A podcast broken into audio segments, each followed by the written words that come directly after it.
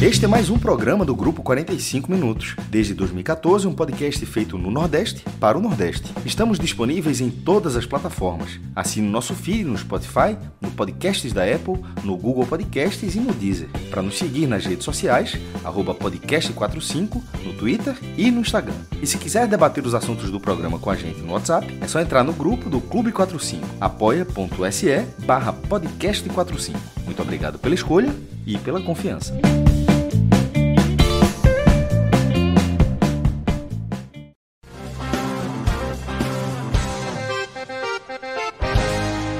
Olá, galera! Começando mais uma edição especial do podcast 45 Minutos.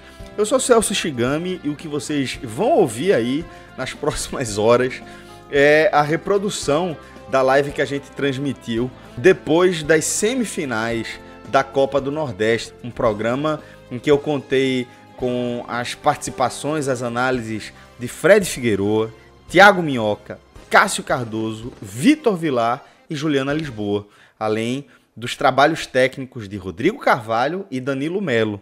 Isso tudo para a gente entregar o melhor conteúdo possível aí para vocês dentro dessa nossa proposta, né, de atender às novas demandas da forma de se consumir conteúdo, mas também de manter aqui é, o nosso compromisso com todo mundo que acompanha a gente aqui no nosso feed do 45 minutos, tá bom?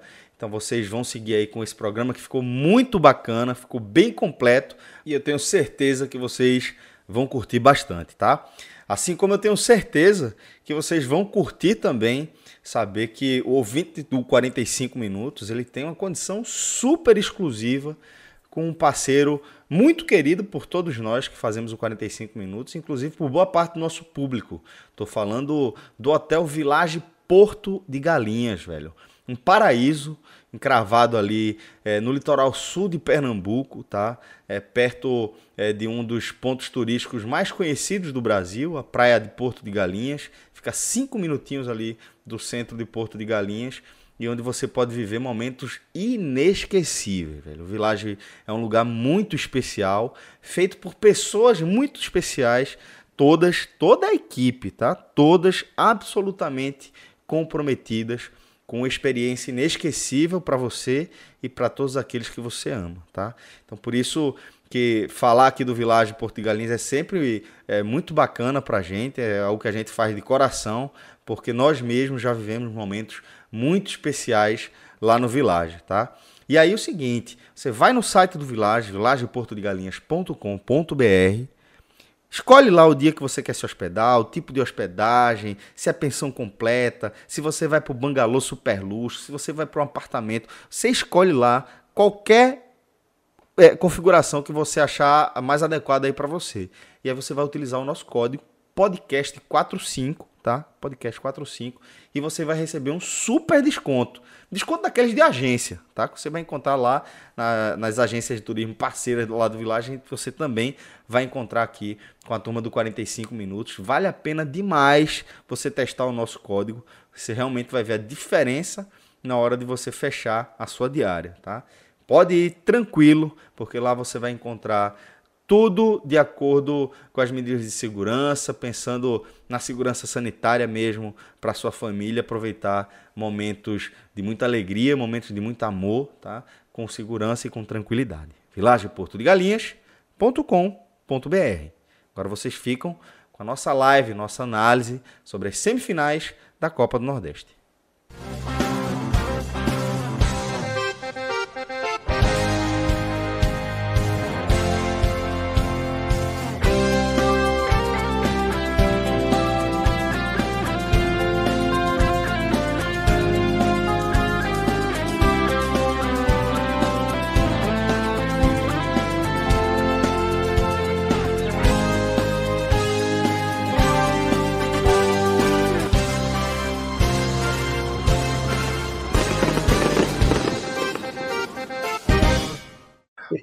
É, galera, começando aqui é, o nosso programa especial de análise das semifinais da edição 2021 da Copa do Nordeste e também começando esse programa da gente vai trazer a nossa primeira projeção para essa final que reedita a final 2020 né?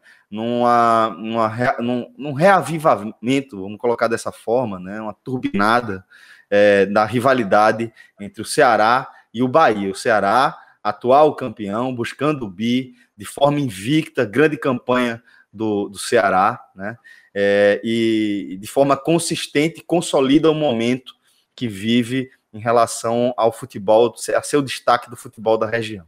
Então, Fred, antes de mais nada, eu queria que você trouxesse uma análise mais global, né? De como você enxerga essas semifinais, e eu acho que não tem como perguntar de forma diferente, porque a gente vinha analisando dessa forma, a gente vinha projetando dessa forma ao longo da semana, e acho que a pergunta para você é: deu lógica, Fred? Ceará e Bahia na final? Celso, o futebol, ele nem sempre os resultados, nem sempre o que acontece dentro de campo segue a lógica. Segue a lógica esperada. E nem sempre a gente que se propõe né, e se expõe ao tentar prever caminhos e ao tentar analisar o futebol, não é um esporte de fácil análise, não é um esporte de fácil projeção. Nem sempre, às vezes, a gente identifica essa lógica. Às vezes a gente erra completamente o caminho, segue nadando na direção contrária e insiste em teses que não se confirmam.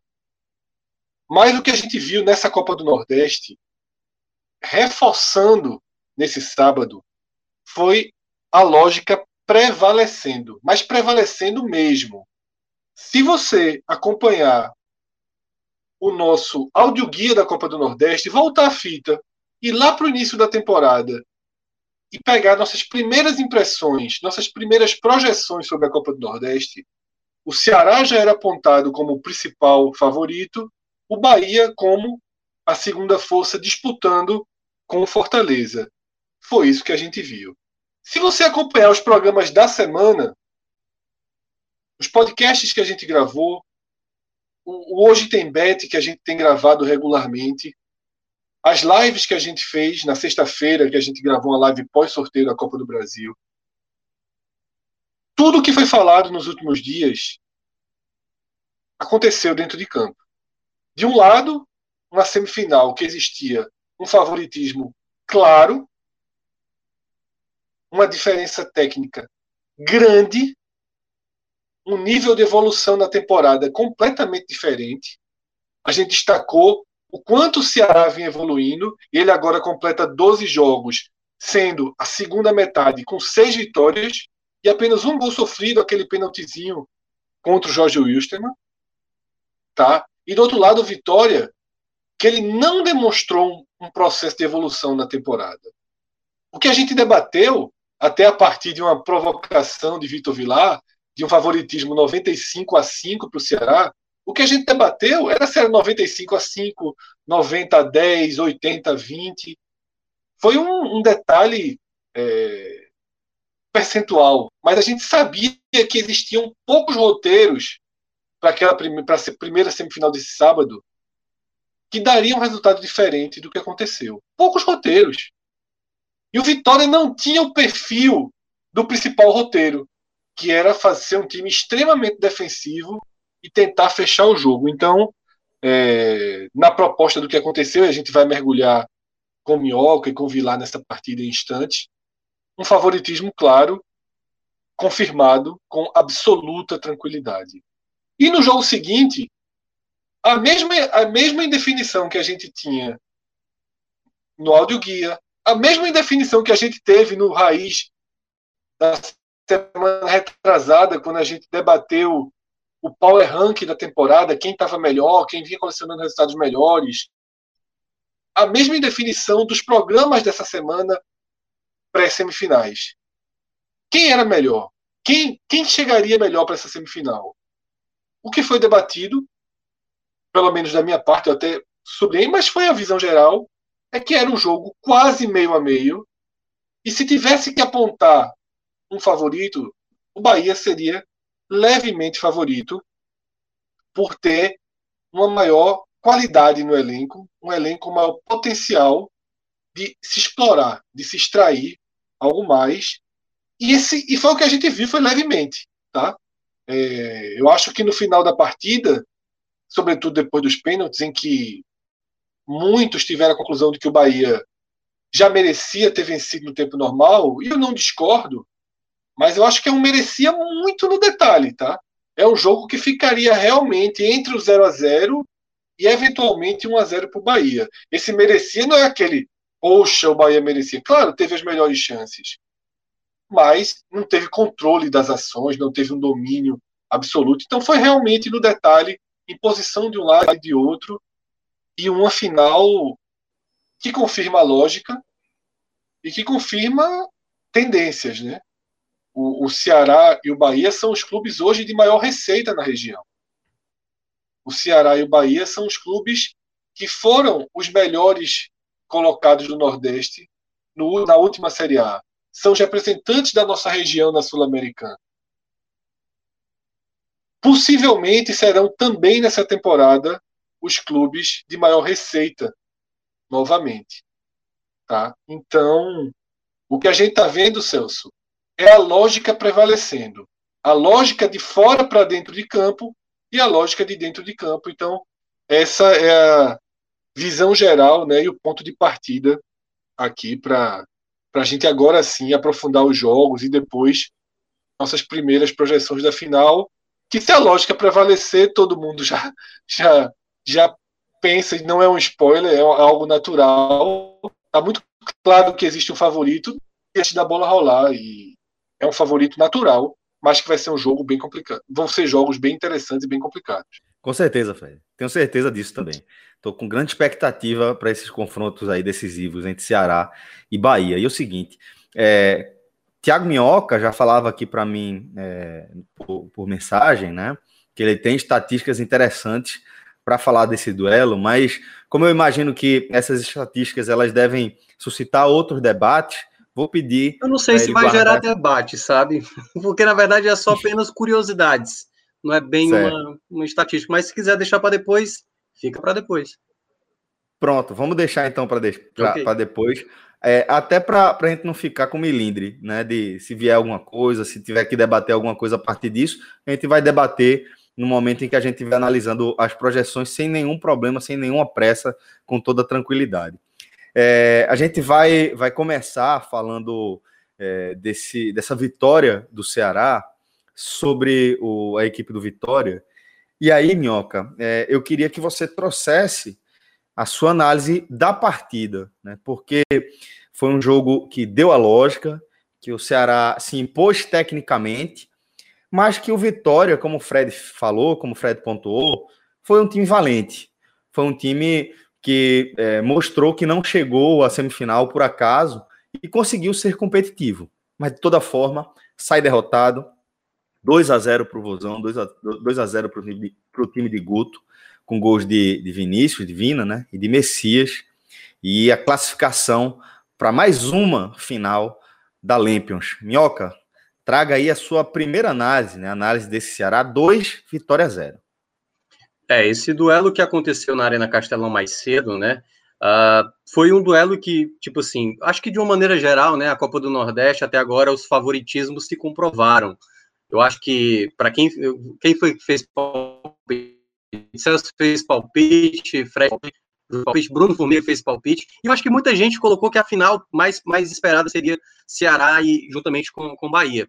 E nesse duelo especificamente, o, o, né, aquela fala, daqui a pouco a gente vai ter a participação dele, do Vitor Vilar, do tal 95-5, se você olha os primeiros minutos, aqueles 5% bateu, olha ali, ó, levantando o dedo, né, para a chance que é, que apareceu na tela aí para quem está acompanhando, para quem está ouvindo, né? O podcast não está acompanhando, mas apareceu na tela a imagem de Vitor Vilar com um dedinho, que é o né, Vitor, Vitor Estranho, né? É o Vitor Estranho. estranho Uma estranho, chance de Ares, né? E a chance, e a chance, eu acredito, né, que acho que para quem acompanhou o jogo, foi logo no começo. O David teve uma bola, vitória no começo, que são até mesmo no duelo contra o Ceará na fase de grupos. Tudo bem, não era o Ceará principal, mas essa equipe do Vitória, em muitos momentos eu já vi jogadas de passes. É uma equipe que, quando está muito bem encaixada, tem um ótimo jogo. Só que do outro lado você tinha um sistema que hoje é considerado talvez um dos melhores, se não o melhor da, da região. né? Você tem Luiz Otávio, o próprio Messias, você tem Gabriel Dias na direita, que é um volante que se estabeleceu como lateral direito, Bruno Pacheco, que é muito bom. E o jogo nos primeiros minutos foi do Vitória, assim, assim, claramente era nítido ver a equipe que estava melhor em campo. O Vitória tinha mais posse da bola, o Vitória sabia trabalhar essa posse da bola, o meio de campo do Ceará não conseguia encaixar a marcação, né? O pessoal da frente, acho que é um ponto, acho que até o, que o Bahia pode utilizar isso numa final, porque deu para ver essa dificuldade, porque quando você tem, pelo menos na característica, né, falando do Ceará, um jogador como é exatamente o Charles e também como é o, o, o próprio Pedro Nares, ele não são jogadores de tamanha marcação. O Charles, ele tem um preenchimento de campo excepcional, mas por vezes, e isso foi até um erro do ano passado, ele é um volante que dá o bote muito alto. E isso gera alguns buracos. E toda vez, se você olhar ali os primeiros 20 minutos, o Vitória tocava a bola e a atitude do Vitória, eu acho que a postura do Vitória em campo me saltou aos olhos no início. Então, eu acho que a chance maior do Vitória ela aconteceu nos primeiros minutos, só que não aproveitou as chances que teve, né? Principalmente aquela do David, como eu estava mencionando. Aí veio exatamente o jogador que, assim, fazia muito tempo que não estava sendo decisivo, tinha marcado o terceiro gol lá contra a equipe do Jorge Wilson, mas no meio de semana da Sul-Americana, e faz o primeiro gol num lance bem inusitado. Né? Eu acho que o Ceará não tinha, acho que nem finalizado no gol ainda, e aí uma jogada pelo lado direito, em que o Raul Prata, ex-esporte, tenta cortar, e quando tenta cortar, quase faz um golaço contra, né? que a bola bate no travessão e quica no chão. O goleiro do, do Vitória acabou não alcançando e ela vem exatamente na cabeça do jogador que é mais. Impressionante. Impressionante. Impressionante. impressionante. Velho, a, a odd para Vina fazer gol nesse, nesse jogo contra o Vitória era, era negativa, velho. É negativa. Isso. Era certo. Esse, esse, e aí, é. É, como você falou, foi o lance que o VAR foi, foi chamado, né, Minhoca? O, é, para ajudar a, a arbitragem da Copa do Nordeste tão criticada, né? É, a dúvida, na verdade, o árbitro estava muito em cima da jogada, mas eu acho que eles verificaram no VAR com mais cuidado, exatamente para saber se não houve um toque do jogador do Ceará. Mas quem tocou totalmente foi o Raul Prata, né? Quase fez o gol totalmente, contra. Totalmente. E aí, tanto é que é, quem está acompanhando aí pela imagem está passando. E aí o, o Vina fez 1 a 0 e fez aquela comemoração, né? Que lembra daquela comemoração, né? Que girou lá a briga de 2018. E aí, é, depois desse gol, assim, o Ceará se portou melhor o Vitória ainda tendo mais o controle da bola, e a gente veria, até algo que eu e o Vilar a gente mencionou também na semana passada, quais seriam os pontos positivos para o Ceará prevalecer que o Vitória tinha dificuldade? Bola parada e também exatamente a transição. Se o Ceará saísse na frente, essa transição da defesa para o ataque, o Ceará causaria muito mais perigo. E vem a jogada da falta, uma jogada muito bem ensaiada do Ceará, né? O Mendonça rolando ali para o Vina, colocando na cabeça do Messias os dois zagueiros, a movimentação, uma jogada muito bem executada. O, o Vitória não entendeu a, a, jogada e quando foi lá, o Messias cabeceou e fez a comemoração lá, estilo general, batendo continência para fazer o 2 a 0 Eu acho que quando sai o 2 a, o 2 a 0 é quando se tira totalmente a possibilidade do Vitória fazer o algo a mais. Porque eu acho que o futebol, de uma maneira geral, ele tem sim os seus favoritismos, ele tem suas expectativas sobre o que é que pode acontecer, mas as situações de jogo que vão acontecendo, elas podem mudar o panorama. Então, se o David faz o primeiro gol, poderíamos estar vendo outro jogo, uma outra postura que a gente talvez nem conhecesse tanto desse Vitória poderia estar sendo revelada para esse jogo, um nervosismo que a gente não percebe ainda no Ceará poderia vir à tona. Então, todas essas nuances que poderiam ter acontecido não aconteceu porque o Vitória não aproveitou o melhor momento quando iniciou o jogo e na hora que o Ceará faz o primeiro gol, encontra né, exatamente numa jogada de bola parada o segundo gol, e ali era praticamente o Ceará jogando como se fosse uma equipe que está no patamar que é a melhor equipe do Nordeste. Não fez a menor questão de buscar tanto jogo assim. O Vitória continuou tendo mais a posse da bola, mas o Ceará no segundo tempo, eu não lembro, por exemplo, o Ceará criar uma grande chance. A gente viu no segundo tempo, o Vitória até criar logo com quatro minutos uma jogada pelo lado direito, né? Que até o Klaus, que até entrou no lugar do Luiz Otávio, o Guto já pensando aí em segurar alguns jogadores para o jogo de, de terça-feira lá na Argentina, né? Contra o Arsenal. Então, assim, a gente viu no segundo tempo o Ceará levando o jogo realmente no banho-maria, né?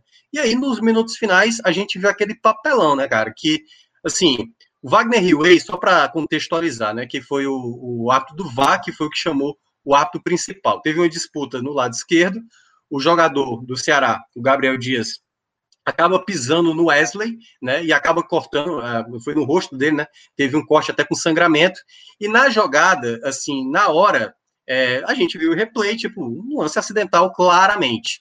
E aí, o Wagner Hillway, que já tem o histórico, é bom lembrar, não sei se vocês lembram, teve um jogo do Ceará com São Paulo, um pênalti em cima do, do Felipe, agora me fugiu agora, Felipe, qualquer coisa, a torcida me lembra, mas foi do Felipe, é, não estou lembrado qual foi o jogador, o atacante, é, que acabou fazendo uh, um gol, é, aliás, uma, sofreu uma penalidade que a, a não deu. Cardoso, teve, né? É, foi exatamente, Felipe Cardoso. E, e teve outros jogos também que o, o próprio uh, o próprio ato, Wagner Way, assim, acabou dando uma certa, sabe, tendência. Teve o ano passado, Santos e Ceará também, uma lambança, assim, a arbitragem dele. Ele é um ato fraco e tanto é, né, que depois do jogo o presidente do Ceará, Robson de Castro, vai entrar também com um requerimento para que ele não apite nenhum jogo de final, para que não apite o jogo de Série A porque realmente foi uma coisa bizarra, foi um lance totalmente acidental.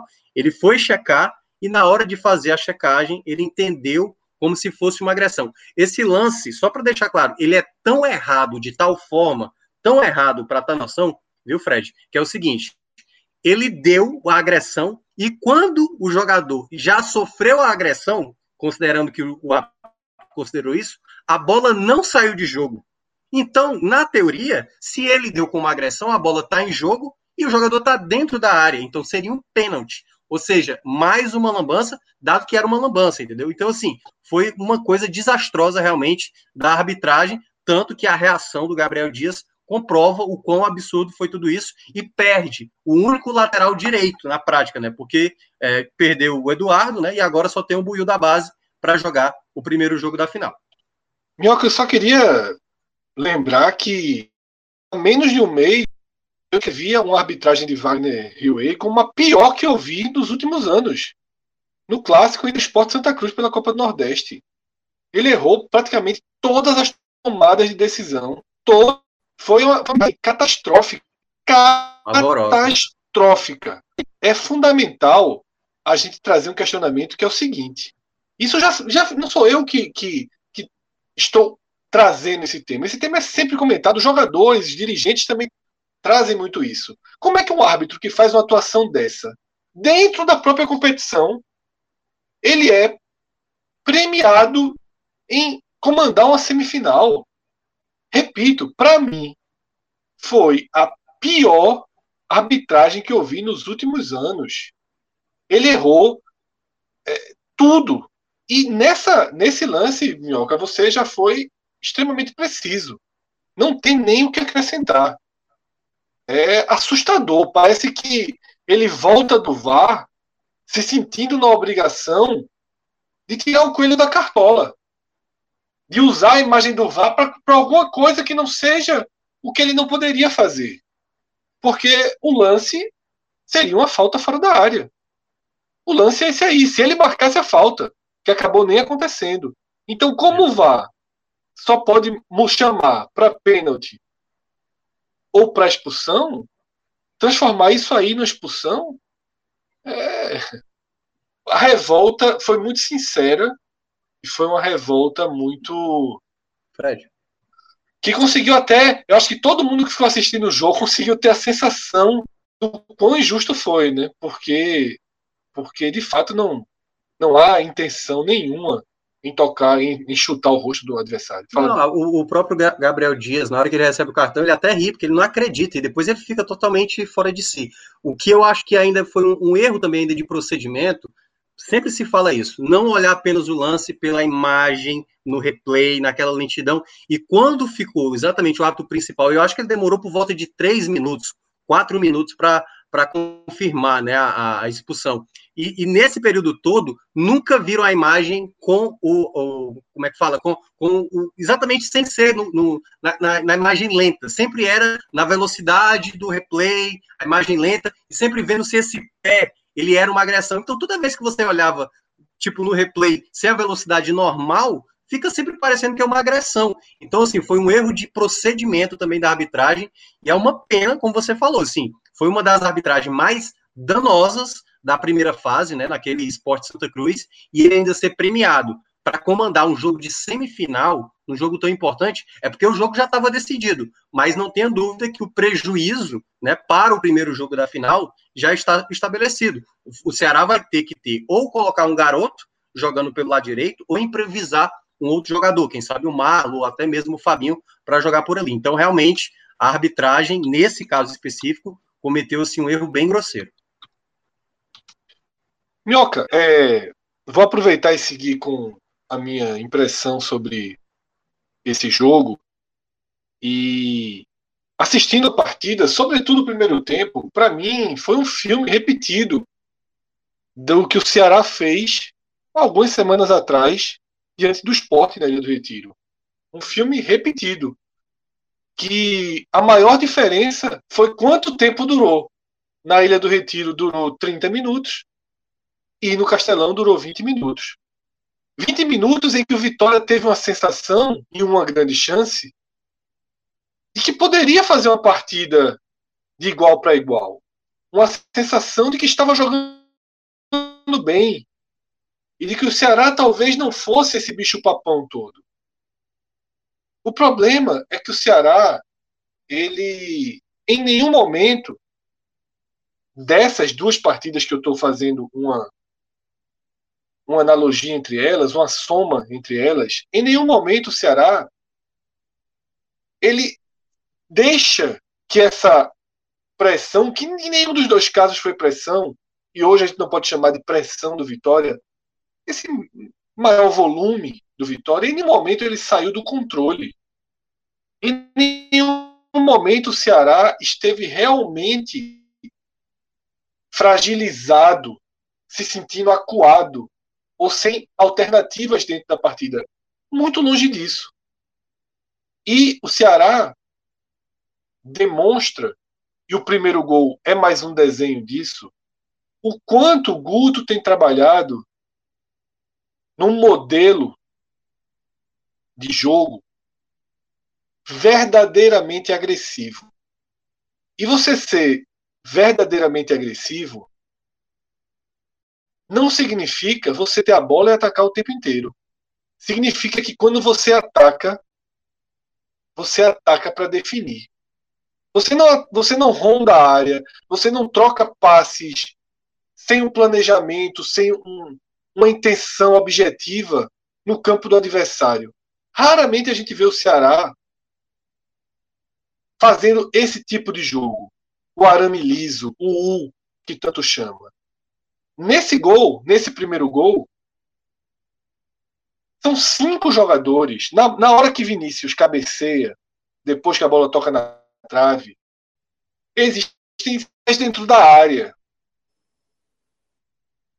Volta para quarta-feira para o gol, para o primeiro gol contra o Jorge Wilstermann. Eu não lembro agora quantos tinham na área ou na intermediária, no último terço do campo, mas não eram menos do que cinco. E nos dois casos, a bola ficou viva. Primeiro, na Sul-Americana, para finalização, Dinarese. Vinícius tentou dominar a bola, a bola escapou. E Nares finalizou de, da entrada da área, quase que da risca da área. E nesse sábado, a bola cortada por Prata bate na trave e Vinícius cabeceia. É sorte na hora que você tem cinco jogadores da área, não é sorte. Sorte é se você só tivesse um. Na hora que você tem cinco jogadores, você fincou território no lugar mais valioso do campo. Você finca seu território no lugar mais valioso do campo e você pode extrair uma jogada extremamente trabalhada ou você pode ter melhor condição de ganhar as bolas vivas. Se você volta também para o gol contra o esporte, que tem uma bola viva, foi uma jogada de bola parada, mas a bola fica viva, de novo o Ceará ganha a bola viva dentro da área. Bola viva que eu chamo, se alguém não está entendendo, é a bola que, que resvala. A bola que não, que não é trabalhada. O bambo, que em algum momento fica bambo. O gol contra o Jorge Wilson também não era um bambo, mas no último ajuste ali de Vinícius, ficou bambo. Isso. E Nares pegou e finalizou muito bem. Então, é, o Ceará, nessa forma de atacar, muito contundente, muito contundente, chegando forte, com um bloco inteiro, e esse, isso foi um contra-ataque, viu? Nem foi um ataque, foi um contra-ataque que chegou um bloco inteiro. Não, é, não são dois jogadores. Não existe uma ideia isolada de construção, de jogada ou de contra-ataque. O Ceará ataca com um bloco. Um bloco que pisa na área. Os volantes do Ceará, todos eles pisam na área. São volantes, um meia, atacantes, laterais eventualmente. É muita gente chegando. Coordenado, treinado. Não tem nada por acaso aí. Tanto que eu estou fazendo aqui citando gols em que foi uma repetição você ter muita gente chegando ao mesmo tempo. Na hora que o Ceará faz 1 a 0 o melhor dos mundos para o Vitória fica já distante, né? que é um que seria tentar abrir o placar, já que o Vitória não estava jogando fechado. O Vitória estava buscando o jogo, que era tentar abrir o placar e levar pressão e levar descontrole para o Ceará. Fred, eu lembro quando a gente estava fazendo nossa projeção, eu perguntei para você qual cenário que o Vitória conseguiria ameaçar o Ceará. Em que cenário a gente poderia ver o Vitória se classificando? E você teve um trabalho danado para conseguir imaginar esse cenário. Era muito de abrir o placar, como poderia ter aberto, né? Como a gente até viu, é. poderia ter, em determinado momento, poderia ter aberto. Mas não aconteceu. E aí, quando você, voltando para você agora, a sua análise, quando o Ceará abre o placar, aí fica mais difícil. Aí já não tem mais. Aí já não tem resposta. Não tem, não tem. O, o, o, quando você me fez a pergunta, Celso, na live da sexta-feira, minha resposta foi tentar algo parecido com o que o Sampaio conseguiu no primeiro tempo das quartas Isso. de final. Fechar. Mas o Vitória não tem essa característica. Não trabalha essa característica. O Vitória tentou fazer um jogo franco no começo e fazer o gol. Mas aí, depois do 1x0, eu não saberia responder. Depois do 1x0, o 95-5 de Vilar, aí ele tá 100% certo. Perfeito, é. perfeito. Aí é o imponderável do imponderável do imponderável. E aí o Ceará não deixa, né? Vem a jogada aérea muito forte. Ninguém ficou surpreso com nada. Eu acho que é isso que é importante, sabe, Celso? É, e Minhoca. Ninguém saiu surpreso com nada os jogadores do Ceará, os torcedores do Vitória, a comissão técnica do Vitória, presidente do Ceará, ninguém saiu surpreso com nada. Foi é. um jogo que se deu dentro da normalidade. Fala, meu.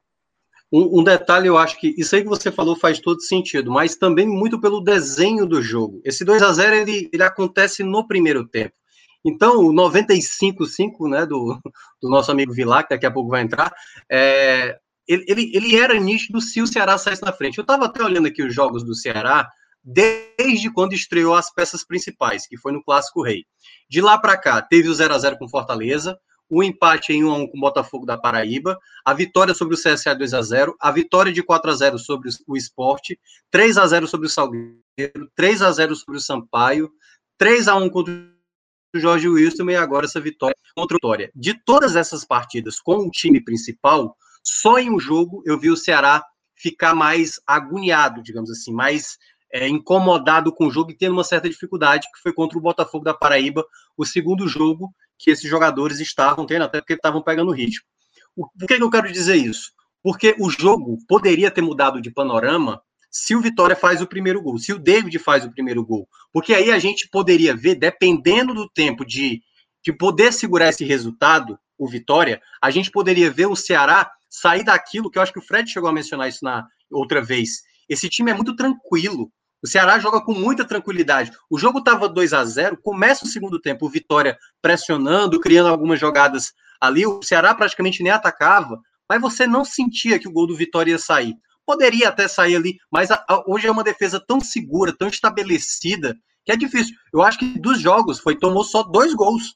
Tomou o gol do Botafogo da Paraíba e tomou o gol do Jorge Wilson, desde que se estabeleceu, né? E com o Messias, só o gol do Jorge Wilson, né? É, de, É, quando chegou mesmo que foi um lance de pênalti, né? Que aí não tinha nem como a defesa prevalecer, a falha foi do Mendonça. Então, assim, é um time muito seguro que se você não fizer o primeiro gol no Ceará, a chance de você sair vencedor no duelo, ela é baixa, porque é um time que se defende muito bem.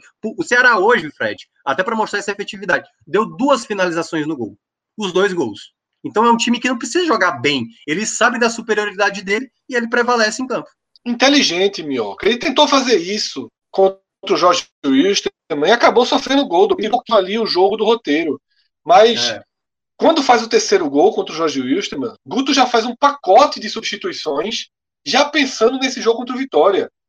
E o Ceará desacelerado do segundo tempo, freio de mão puxado, já é pensando que vai entrar no avião e vai para Buenos Aires enfrentar o Arsenal de Sarandi. E que depois volta e vai para Salvador. Não tem porquê a aceleração.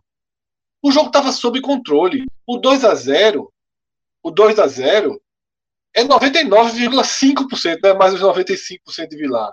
Não tinha mais caminho para o Vitória. Tá? E o, o, o rubro-negro baiano, assim, eu acho que ele tem que entender que ele fez a parte dele na Copa do Nordeste. Não é só nesse sábado. Foi uma campanha digna, e foi uma atuação digna. E eu acho que o segundo tempo, a postura do Vitória no segundo tempo, também, é, é, de certa forma, foi condizente com essa linha que eu estou defendendo aqui, de que a missão foi, foi cumprida. Você não viu o Vitória indo para o desespero. Você não viu o Vitória atacando loucamente. Por isso foi 2 a 0 e não 4. Porque o Vitória entendeu que a melhor forma de seguir no jogo era disputar a partida, tentar, quem sabe, um chute fora da área, uma finalização, uma cobrança de falta. Que até tentou. E né? até tentou. Eu acho que, tem, que a, o Vitória Isso. foi muito digno, sabe, com sua camisa, com sua história, mas também com seu momento. O momento Isso. não pode ser deixado de lado. Não existe uma camisa, não existe uma história que prevaleça ao momento. Ao momento de ser um time de investimento muito mais baixo que o do Ceará, de ser um time com, se o investimento é mais baixo, a qualidade técnica é também mais pobre, incomparável à do Ceará, e o trabalho é muito mais recente. O Ceará está com o Guto numa linha de organização que ultrapassa um ano e tudo flui a favor. O Vitória, veja a mudança de treinador, a roda, a montanha russa que foi o Vitória naquela Série B. A Rodrigo Chaves assume, sai, entra Mazola. Mazola é demitido rapidamente, Rodrigo volta e tenta e seca esse trabalho. São outros, são outros, é, são outros momentos, são momentos muito diferentes, são cenários muito diferentes. Eu acho que o Vitória tem que sair dessa Copa do Nordeste de cabeça erguida, entender que deu um passo, tá? Entender que deu um passo na sua evolução, entender que deu um passo até na sua reconstrução histórica. Vitória nunca tinha atingido a semifinal nessa volta, né, nessa fase mais organizada do Nordestão. E eu acho que esse é o sentimento que fica para o Vitória. Se o jogo foi de imposição e confirmação para o Ceará, foi de resiliência e também confirmação para o Vitória. Confirmação de que o trabalho está no rumo certo. O foco é vai tentar algo no estadual, porque o Vitória precisa de um título. Né? O Ceará não precisa, o Fortaleza não precisa, o Bahia não precisa. Em Pernambuco, nenhum dos três precisa, nesse momento, de um título estadual para uma questão moral. O Santa Cruz precisa para ganhar vaga nas competições. Mas, por uma questão moral, o Vitória está há muito tempo. O Vitória precisa desse título estadual. Vai tentar ir uma classificação, mas, fundamentalmente, tem que se preparar para fazer uma boa Série B. Eu acho que não pode é, fazer com que uma derrota esperada, previsível, natural, contra um time muito superior em todos os aspectos, mude esse cenário para Vitória, não. Foi um passo bem dado. esse, essa campanha foi um passo bem dado, mas não tinha como ir além disso. É, Cássio Cardoso está aqui na nossa, nos nossos bastidores por enquanto. Olha, não, deixa aqui... ele lá, olha aí, colocaram, para quê? Pronto, aí. Boa noite, Thiago. E aí, cara, já sabe se vai ter gol fora ou não? E cartão zerado, tem não? Tem não, ai, meu Deus. Deixa de resenha. Cardoso, você estava falando aí que o Vitória foi para a semifinal, né? Daqui a pouco eu vou lhe dar boas-vindas oficialmente, mas para a gente seguir aqui dentro da nossa lógica do programa, é, é, você estava lembrando que o Vitória foi para a semi em 2015, 2017, né? Isso, chegou a jogar duas semifinais nessa nova fase da Copa do Nordeste, mas não jogou final, né? O Vitória é o campeão que, fora o América de Natal, que foi para a final em 98, depois não voltou mais, o Vitória Sim, é, o, é verdade. É, é verdade. É o campeão que não vai para a final há mais tempo, né? É o é, Vitória. A semifinal, com aquele semifinal 2017, foi Bavi de um lado, Santa Cruz Esporte do outro. Isso, isso. E Mas, em 2015 foi o Ceará de Marinho que eliminou o Vitória com dois empates. Aí é. tinha gol fora. É, a estatística, a estatística, a estatística que eu dei era da final, não da semifinal, era chegar à final, que ele não acontece nessa, nesse formato. Perfeito. É, mas, Fred, eu concordo, tá? Com o argumento essencial ali de que o Vitória pode, pode ele sai dessa, dessa Copa do Nordeste cabeça erguida. Tenho certeza que não fazia parte da, da meta é, primordial do Vitória chegar a uma semifinal. Tipo, se não chegar na semifinal, tá tudo errado. Tenho certeza que não. Não era para isso que estava que tava caminhando a temporada, não era isso, não, não havia um indício disso. No entanto, Vitória construiu a sua caminhada até a semifinal, onde fez de fato um papel digno. É, seguindo aqui a nossa análise dessa, dessa partida da classificação Ceará, Minhoca, é, eu queria que, que você trouxesse os destaques da partida. Tá? A gente vai seguir analisando aqui esse jogo, é, dar um mergulho numa camada a mais, e aí eu queria justamente que você trouxesse os destaques individuais, quem é que fez a diferença, pelos pés de quem, pela cabeça de quem também, ou pelas cabeças, no caso, passaram aí essa, essa classificação do Ceará para a final. É, assim, claramente o Vina, o nome do jogo, né, marcando mais um gol em cima do Vitória e dando, dando assistência para o gol do Messias. Ele é um cara muito completo hoje no Ceará. Eu acho que boa parte da análise que existia pelo Vina nos clubes onde passou, Bahia, Atlético Mineiro, Fluminense, uh, no próprio Santa Cruz, é, aquela instabilidade que a gente via hoje no Ceará, talvez no Ceará ele tenha encontrado o seu, o seu melhor, o seu melhor equilíbrio e ainda mais, sabe?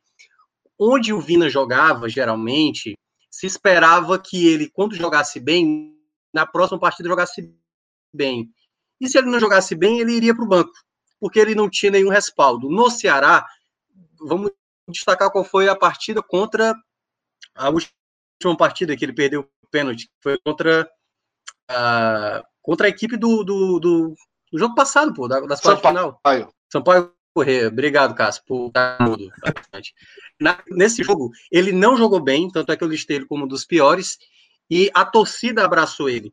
Então, assim, você saber que você, apesar de não estar jogando bem, a torcida tem confiança com você, o treinador não tira você de campo, se você perde um pênalti, você vai bater de novo. Claro, não bateu contra o Jorge Wilson, porque eu acho que foi conversado internamente, mas ele é um jogador que, por mais que jogue mal, ele vai ser um jogador que sempre vão insistir, porque ele na temporada passada ele foi fundamental. Então, hoje no Ceará, ele é muito estabelecido como o principal jogador da equipe, mesmo tendo o Mendonça começando muito bem, mesmo tendo o Lima ali em um determinado momento da temporada passada sendo o melhor da equipe, ele consegue oferecer, eu acho que em termos gerais, o, o, o melhor jogador que o time pode oferecer. Bola parada, finalização, presença, né, ser decisivo. Então, mais uma vez, o Vina, para mim, vai como principal destaque. Mas quero destacar também, até para não esquecer aqui, para não cometer nenhum pecado. Richard foi muito importante, fez uma defesa fundamental no começo do jogo. Teve uma bola, numa falta, estava 2 a 0 no final do segundo tempo. Vilay, que acabou de entrar aqui no nosso podcast e na nossa live, há de lembrar dessa falta aí, que talvez seria aquela chance do, do próprio Vitória talvez ainda causar um calor no jogo, e ele também fez uma defesa colocando para o lado do campo, então o Richard também coloca, apesar de não ter trabalhado tanto, eu acho que ele foi, teve dois momentos ali que ele foi muito bem. E o meu terceiro nome, aí eu, tipo assim, tem alguns que foram muito bem, Pacheco mais uma partida boa, eu vou ficar com o Messias de uma maneira geral, porque você olha, você vê seriedade na, na maneira como ele se veste, né? Ele coloca ali o calção no pescoço, praticamente, e ele passa a respeito da, da maneira como ele, ele veste ali o, a própria vestimenta, porque é um cara é um cara muito sério e um cara que é, é quase erro zero.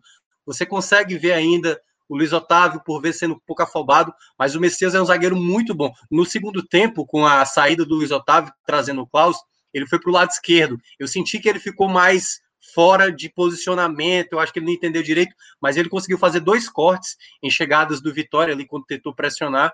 Então, para mim, ele vai assim como o terceiro e também pelo desde a chegada dele, né? Então coroa muito o momento que a defesa do Ceará está muito bem estabelecida. Esses vão os três melhores, mas dá para citar aqui outros, né? Bruno Pacheco, Nares fez uma ótima partida mais uma vez. É, acho que basicamente esses, assim, acho que não teve é, um jogador assim tão, tão, tão, tão bem do que esses três que eu citei. Já entrando nos jogadores que não foram bens, Aí, cara, eu acho que o Mendonça não fez mereceu, né? Assim, pela qualidade que a gente destacou na última live, ele foi o jogador bem abaixo. Não causou muito impacto, eu acho que o Vitória até marcou bem, e ele não estava muito inspirado, foi o jogador mais sem criatividade, porque até mesmo, por exemplo, o Lima, que não foi também tão chamativo, o Lima ainda ele é um meia, né? Então ele participou mais de jogadas criadas. Mas o outro jogador que eu vou citar, Viseu, né? Viseu se destacou o quê? Nas comemorações. Toda comemoração de gol, uma dancinha, um gesto, bateu continência lá com o Messias. Então foi ótimo. E aí é o ponto, viu, Celso, que eu começo a, a, a imaginar um certo cuidado ainda com Felipe Viseu. A torcida eu sei que hum. gosta do Viseu, mas é bom entender o Viseu ele é melhor do que o Kleber, mas eu não sei ainda se ele é o cara ideal e o Ceará tem um contrato até o meio do ano e está vendo, está estudando a possibilidade de estender esse contrato, de manter o Viseu por mais tempo. Mas são dois jogos como titular que eu não gostei do jogo dele. Ele tem muita movimentação, ele é melhor do que o Kleber nessa saída, quando ele sai do homem referência, mas mais uma vez jogando como titular, e ele era titular antes, era muito criticado. Eu acho que um pouco dessa, desse entusiasmo do torcedor do Ceará é porque o Kleber estava tão mal, tão mal, que o Viseu, quando entrava em campo, acabava agradando. Mas eu ainda acho essa posição do Ceará um cenário bem aberto. Jael, né, que voltou a jogar hoje, entrou alguns minutos, mas também não causou muito efeito. Então, acho que essa posição como camisa 9 e essa renovação com o Viseu, eu acho que eu daria um pouco mais de tempo, veria mais alguns jogos para saber se dá para confiar mesmo para ficar além né, do prazo estabelecido, que é o meio do ano. Não sei se tem um terceiro nome aqui, acho que talvez o Lima poderia ser, Gabriel Dias não teve nada de culpa na jogada. Acho que o Charles ele cometeu falhas no começo. A jogada que até o David perde começa com um passe errado do Charles. Ele cometeu outros erros de passe no primeiro tempo. Não gostei de alguns passes que ele, que ele acabou dando na defesa. Acho que eu ficaria um pouco com o Charles, mas também não a ponto de ser um destaque totalmente negativo. Assim, acho que vai só como um, um leve aquele tom amarelado, né? Não é bem um, um tom vermelho. Perfeito, perfeito, Minhoca.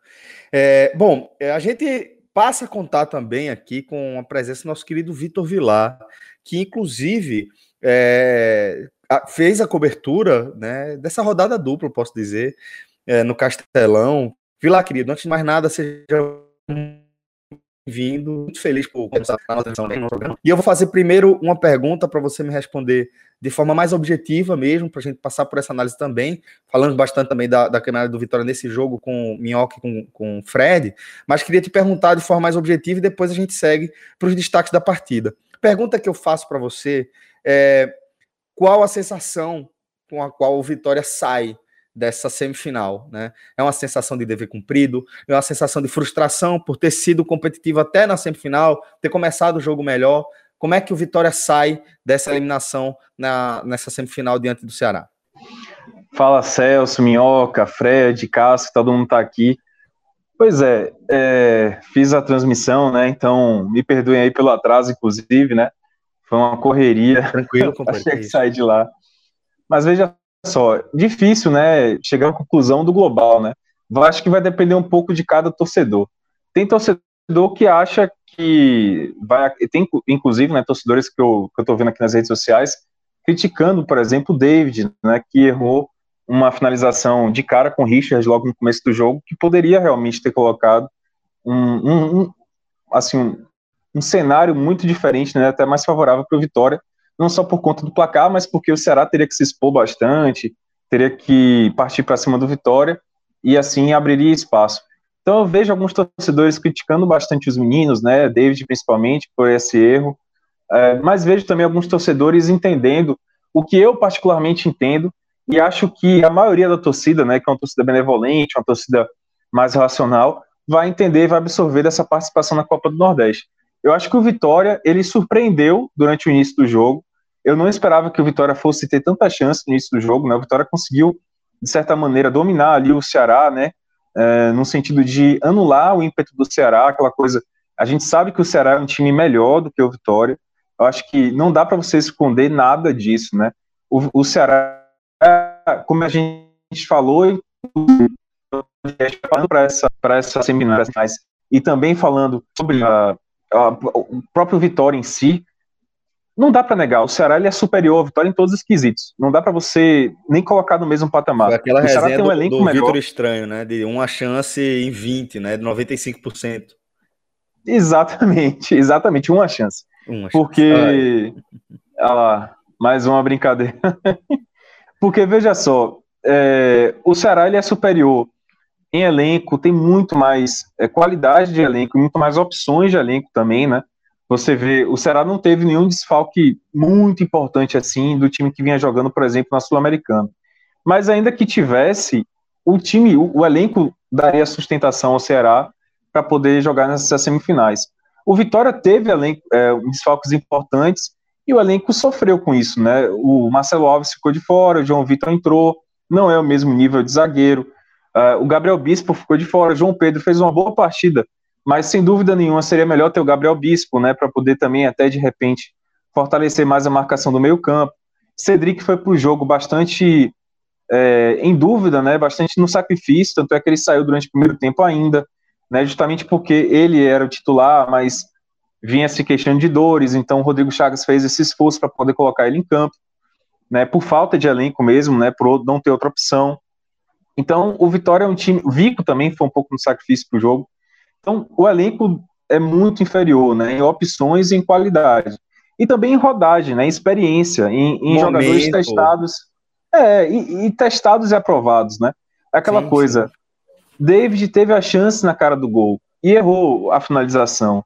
E isso é normal, a gente está atuando, a gente está vendo jogadores é, muito jovens atuando no Vitória, a gente está vendo jogadores que estão indo para um sacrifício, né, para jogos que estão é, além um pouco do alcance da preparação deles, né, do, do, nível de preparação, do tempo de preparação deles, de experiência mesmo enquanto jogadores.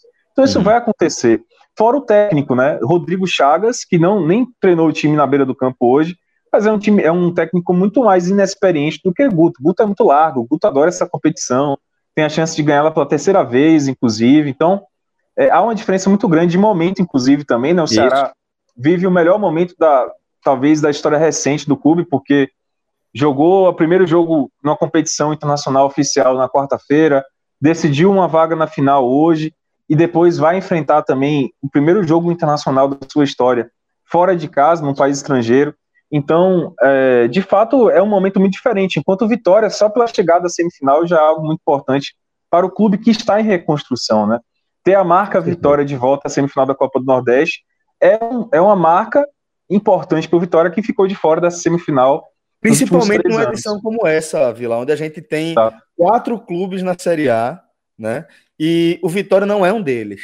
Então, o Vitória chegar na semifinal nesse momento, no momento em que o clube está tentando é, dar uma, uma guinada no momento que estava vivendo, né? Fe, teve uma queda muito difícil para a Série B, teve uma Série B também mais difícil do que o, o, um Vitória deveria enfrentar. Então, chegar nessa semifinal, nesta semifinal especificamente aqui, eu acho que é um selo de que o time está indo bem. Exato. Apesar da eliminação, acho que é um selo de que o caminho tá, é, é por aí, né? Exatamente, está começando bem, né? O, o, trabalho de Rodrigo porque, uhum. é, e eu falo isso sempre, né? Eu acho que para o torcedor que está um pouco chateado, veja, o objetivo do Vitória, se a Copa do Nordeste viesse, chegasse à final, ia ser muito bom. Mas o objetivo do Vitória é fazer um bom time para a Série B. Perfeito. E isso está é nesse, e tá nesse caminho. Acho que não dá para negar isso. E eu prefiro ver também, é, por exemplo, o Vitória conseguiu surpreender o Ceará nos primeiros minutos.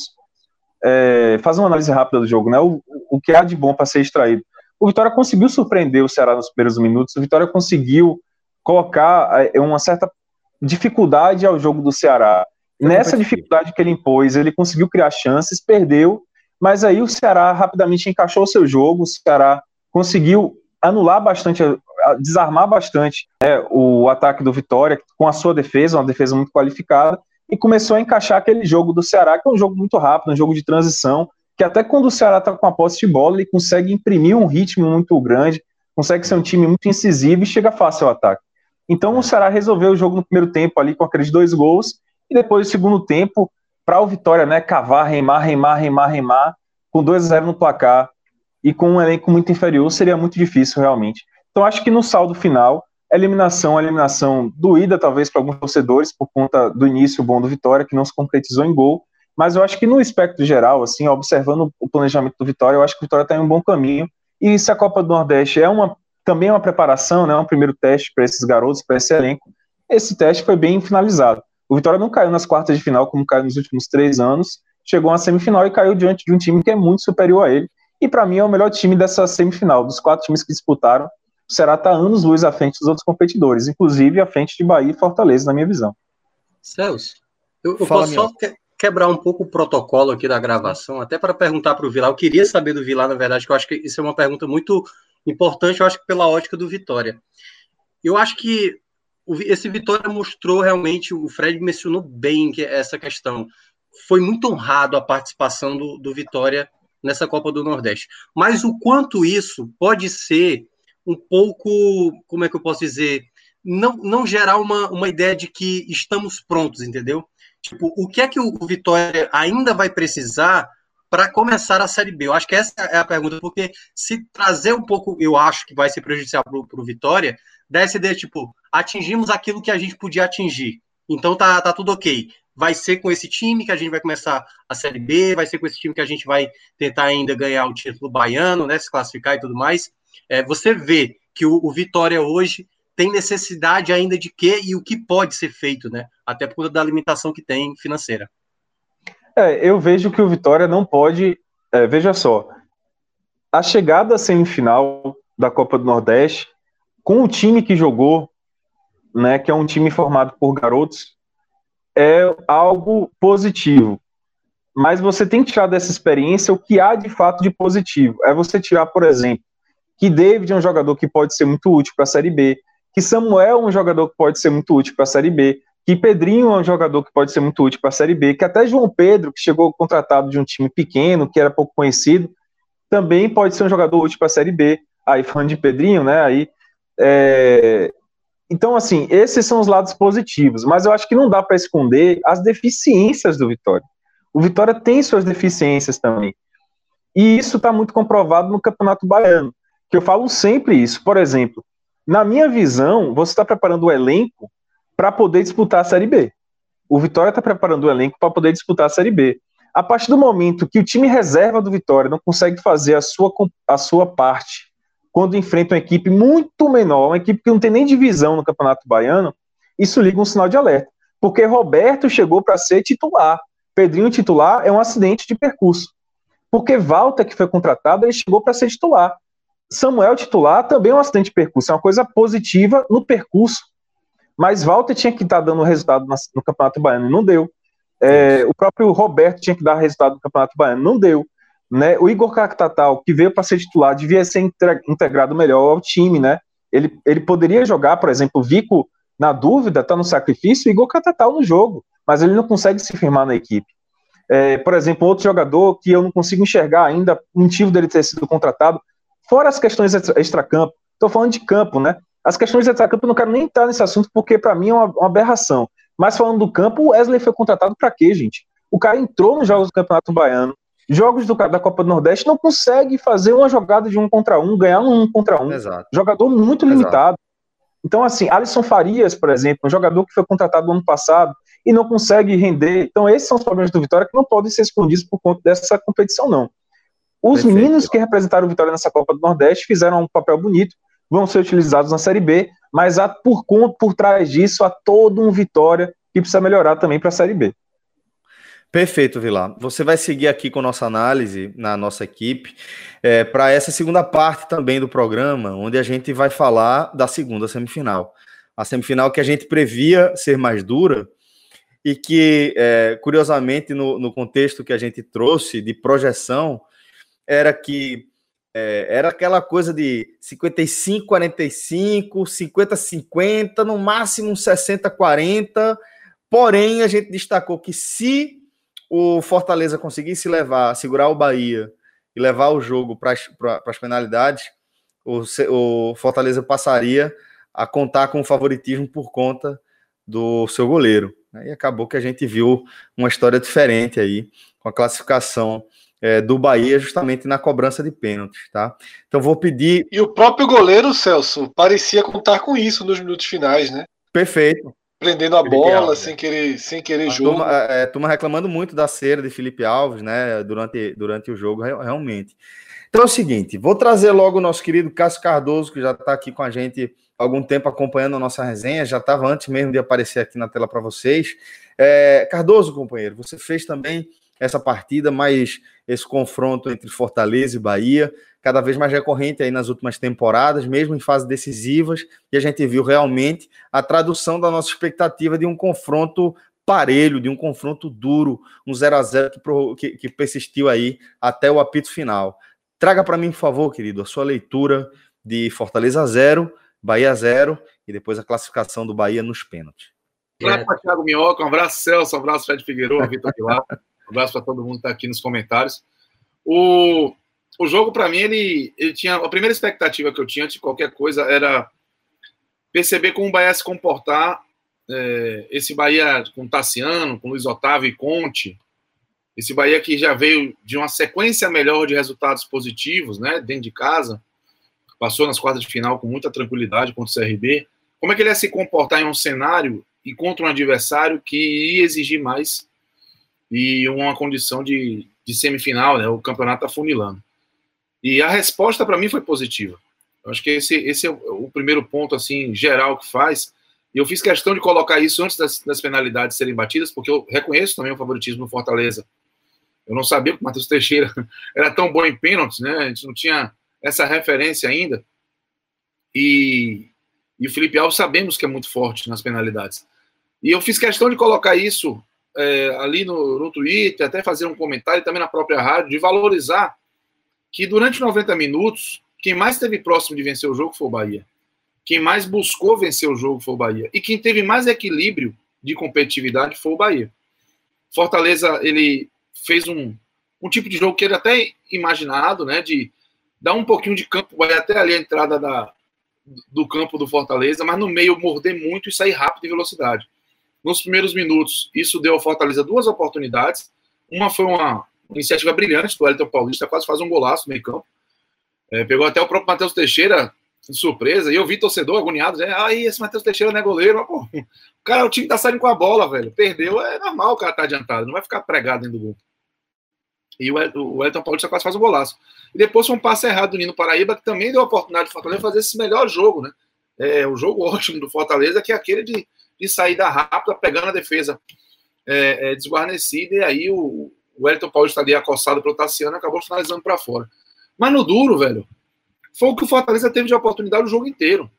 Teve finalização no segundo tempo, tem uma falta que o Ederson cobrou, mas não foi um Fortaleza que dentro de casa conseguiu promover uma imposição ao Bahia, como aconteceu no segundo tempo, por exemplo, do jogo do primeiro turno, ou melhor, da fase classificatória, ou até em alguns momentos do primeiro tempo do, do jogo da, da fase classificatória. Um Fortaleza que não conseguiu impor. É, o, o, Bahia, por outro lado, também teve dificuldade na sua fase ofensiva. Foi um, um, time que não conseguiu, com essa posse de bola, até cedida boa parte do tempo pelo Fortaleza, produzir efetivamente, em especial ali até os 35 do primeiro tempo.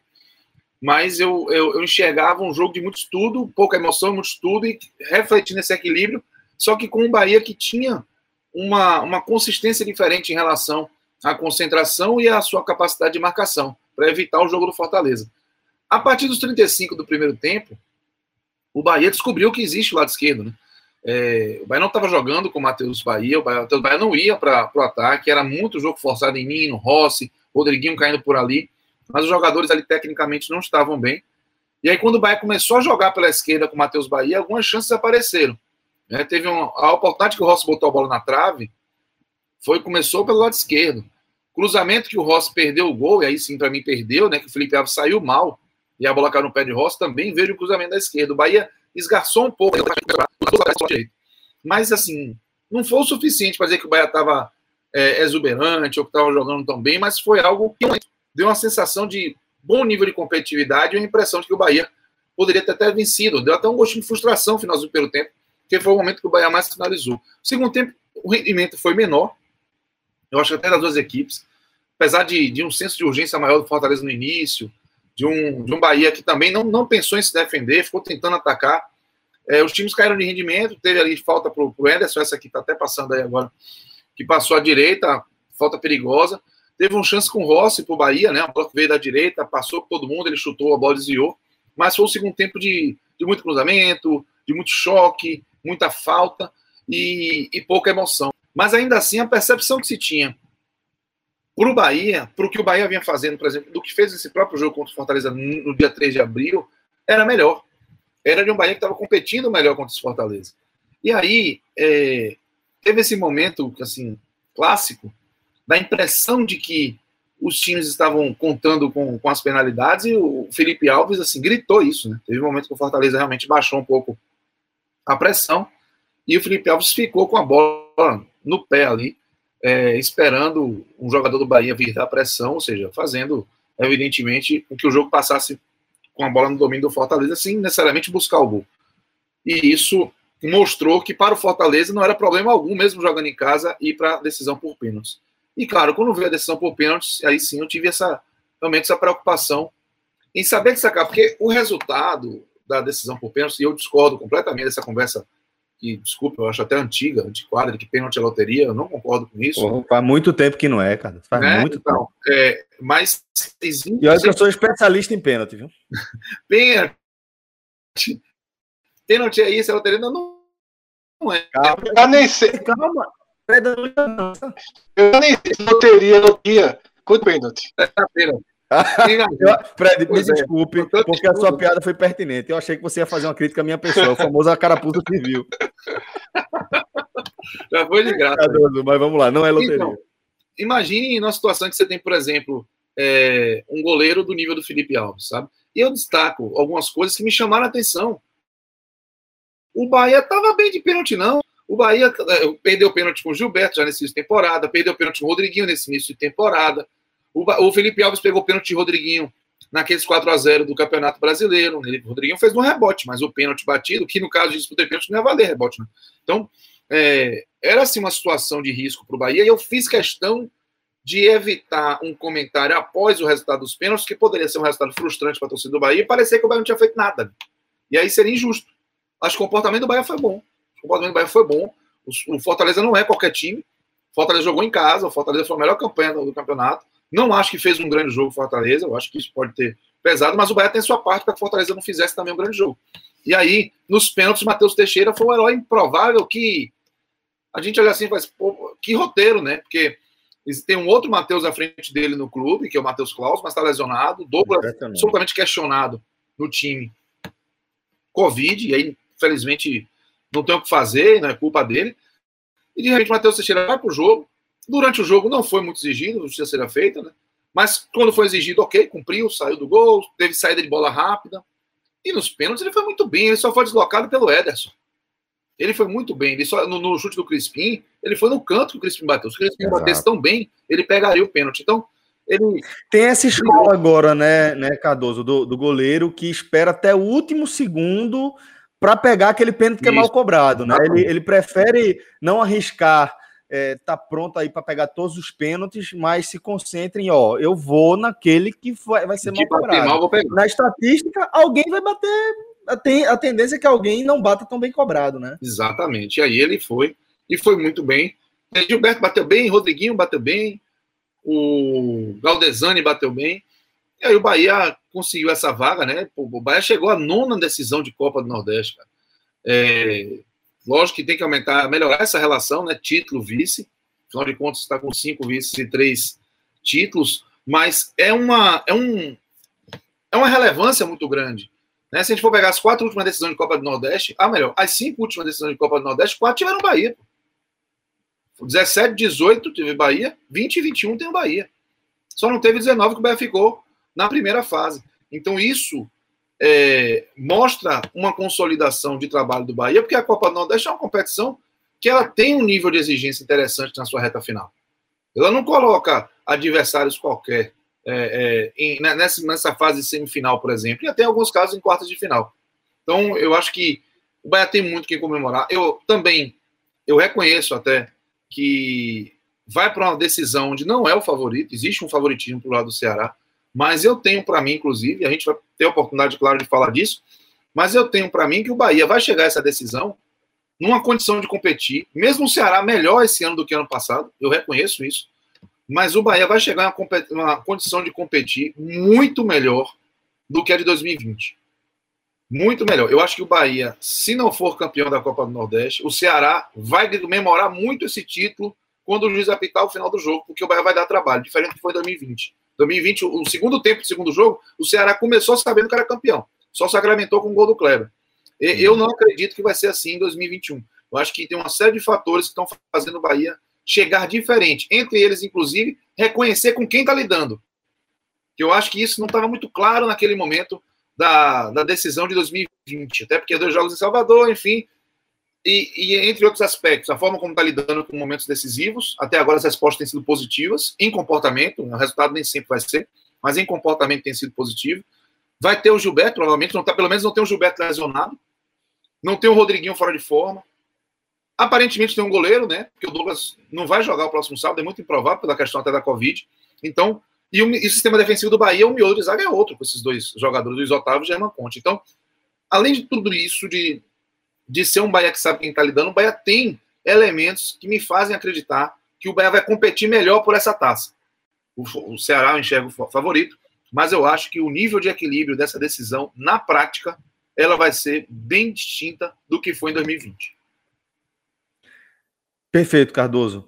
É, eu vou, vou passar aqui para Tiago Minhoca, para ele falar também sobre a participação do Fortaleza. Né? É, vou até utilizar uma pergunta que apareceu aqui no chat, Rodrigo. É, BRDF 1998 está dizendo o seguinte: gente, eu queria muito que você respondesse minha pergunta. Estamos aqui, BRDF. Se tivéssemos um clássico rei na final, seria a consolidação da boa fase do futebol cearense? Aí eu vou fazer essa pergunta, utilizá-la como gancho para passar para você, Minhoca, porque acho que a gente não precisa é, dessa, dessa final cearense, que acaba que não vai rolar, para cravar a boa fase do futebol cearense, né? O futebol cearense vive uma fase brilhante. É, neste momento, o melhor futebol é, da região Nordeste, apesar de, como o Fred destacou ali no início da, da nossa transmissão, a gente gostar de separar as coisas, a gente enxergar, sim, uma diferença da realidade entre Fortaleza e Ceará, mas ainda assim é algo muito mais próximo do que a gente vê em Pernambuco, nem se fala, mas é, mesmo em Salvador, onde o Bahia vive um grande momento, mas o, o, o Vitória, é, como a gente pontuou, né, está comemorando ter chegado à semifinal. Né? Então, a gente não precisa que o Fortaleza tivesse passado aí e feito nessa final com o Ceará para cravar a, a, consolidação desse grande momento. Eu, pelo menos, aponto como o grande momento do futebol cearense na história. Então, é, posto isso, Minhoca, eu queria te perguntar, é, da mesma forma como eu fiz para Vilar, nessa visão agora do time que foi eliminado, qual é a sensação que fica para o Fortaleza para a temporada como um todo. Né? Você falou há pouco ali do, dos palpites, das nossas projeções, naquelas projeções do Nordeste FC, da Copa do Nordeste, eu até coloquei o Clássico Rei, esse Clássico uhum. Rei, esse eventual Clássico Rei na final, né? Quase acerto. Foi o do desenho que eu estava imaginando, um jogo difícil que podia ir para os pênaltis, e eu realmente imaginava um favoritismo do Fortaleza é, na, nas cobranças, né? nessa definição. Não teremos isso. No entanto, também acho que não dá para a gente dizer que essa eliminação significa que o Fortaleza precisa rever os seus conceitos e dar um, um reset aí para a temporada. Então, Celso, é, é, claro, o futebol cearense ele vive grande, grande fase. Eu acho que são, são cenários diferentes cada um, né? O Ceará já vem há muito tempo se estabelecendo como um clube mais organizado. Acho que a, a grande questão do Ceará e que mudou na temporada passada foi trazer novas pessoas para o departamento de futebol, tirar da responsabilidade do presidente, que a gente dividia essa questão de contratações, de, sabe, de jogadores, coisas internas e tal, da maneira como foi. É só ver como o Ceará foi eliminado pelo Náutico em 2019 e o quanto aquilo foi danoso e sobrou muito para o presidente. O Fortaleza, que vive grande momento, e eu vi muita gente falar sobre isso, da questão, ah, o Sênio foi responsável pelo, por esse Fortaleza ter crescido bastante. Foi muito responsável. O Sênio, eu acho que daqui a um tempo será um dos melhores treinadores do Brasil, sem dúvida. Mas é, eu acho que o Fortaleza sempre foi um, um clube que, mesmo, mesmo tendo momentos, digamos, assim, de trevas, de coisas mal feitas, eles sempre é, montaram equipes de maneira muito equilibrada, fazendo aquisições muito boas por vezes. O espírito né, do Fortaleza relacionado com torcida, é, eu acho muito, muito único, tanto é que boa parte da parcela do que era é, essa composição financeira do Fortaleza nos últimos anos era com a torcida, né? Depois de subir para a Série A, acabou sendo as cotas de TV, mas isso era muito determinante. E isso foi quebrado, claro, né? Depois da saída do Ceni, não seria um trabalho para nenhum treinador, não seria fácil para nenhum treinador assumir, né? Logo depois do Ceni, mas eu acho que que aí já entrando um pouco no Fortaleza, né? Dessa temporada, eu acho que o que aconteceu hoje na Arena Castelão, no jogo da noite, não não fugiu muito do que foi o, o, os outros jogos. Você lembra que das outras vezes, quando você me perguntava, o João chegou a falar isso. Minhoca, você não acha que estão cobrando demais do Enderson? Tá tendo resultado. Tá tendo uhum. resultado. E o desempenho? O que o Fortaleza fez hoje, Celso, ele poderia ter passado. O gol do Elton Paulista poderia ter saído no começo e eles terem ganhado de 1 a 0. No jogo inteiro, Bahia e Fortaleza não acertaram uma bola em direção ao goleiro, porque a finalização certa do Bahia, considerada, é a da trave, entendeu? Não foi ne... ou seja, o Felipe Alves não defendeu nenhuma bola, e o, e o, e o Matheus também não defendeu nenhuma bola. Então, assim. E a da trave, ela foi anulada dentro de campo, tá? Ah, ela só seria validada. Ela só seria validada com o VAR. Ah, né, o chute de Rossi na é, trave. Exatamente, chute do Rossi. Estava legal, estava legal, e caso tivesse sido gol, o VAR corrigiria. Como é. não foi gol, o VAR não corrigiu, aquele lance não vale para estatística. Ah, então pode tá? ser que, é, então pode ser que uma outra é. finalização tenha sido registrada. Ou, ou, ou, então registraram de forma errada. Aquele Isso, lance ali, ele foi marcado impedimento na origem da jogada que não estava. É, até porque quem fez o levantamento que eu acompanhei foi o Footstats e eles sempre consideram finalização na trave como certa, né? Embora na minha avaliação seja errada. É, então, assim, é, o jogo poderia ser da, na mesma toada que foi todos os outros resultados, Celso de todos os outros. Tantas vezes o Fortaleza jogou esse mesmo futebol. Esse, o, o que você olhou hoje do Fortaleza foi o Fortaleza você, quando você venceu o CSA. Desde, você fala isso desde o começo da é, temporada. É, quando desde venceu o primeiro o resultado que veio, você fala, veio, porém. É. E isso, e isso não é, não é pegar no pé do treinador apenas. É mostrar uma evolução. Quando o Fortaleza fez o bom jogo contra o Bahia na fase de grupos, e eu sei que a torcida do Bahia até discorda por conta dos erros de arbitragem que aconteceram naquele jogo. Mas foi o jogo, eu destaquei até somando até os jogos da Série A, desde quando o Enderson assumiu o Fortaleza, foi a partida mais convincente do Fortaleza. Porque o Fortaleza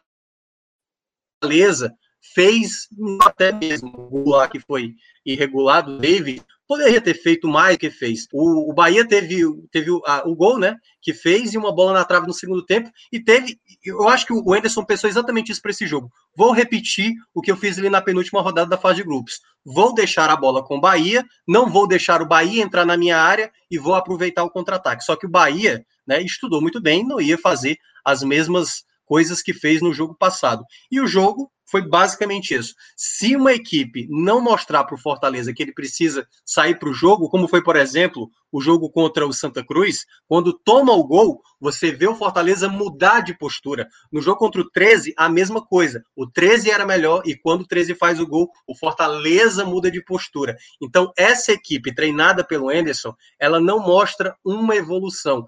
E aí eu acho que é o ponto onde teremos né, uma dúvida grande da permanência do Enderson. Não sei se após esse resultado, porque a diretoria já falou que deve continuar, assim, deu a entender que deve continuar.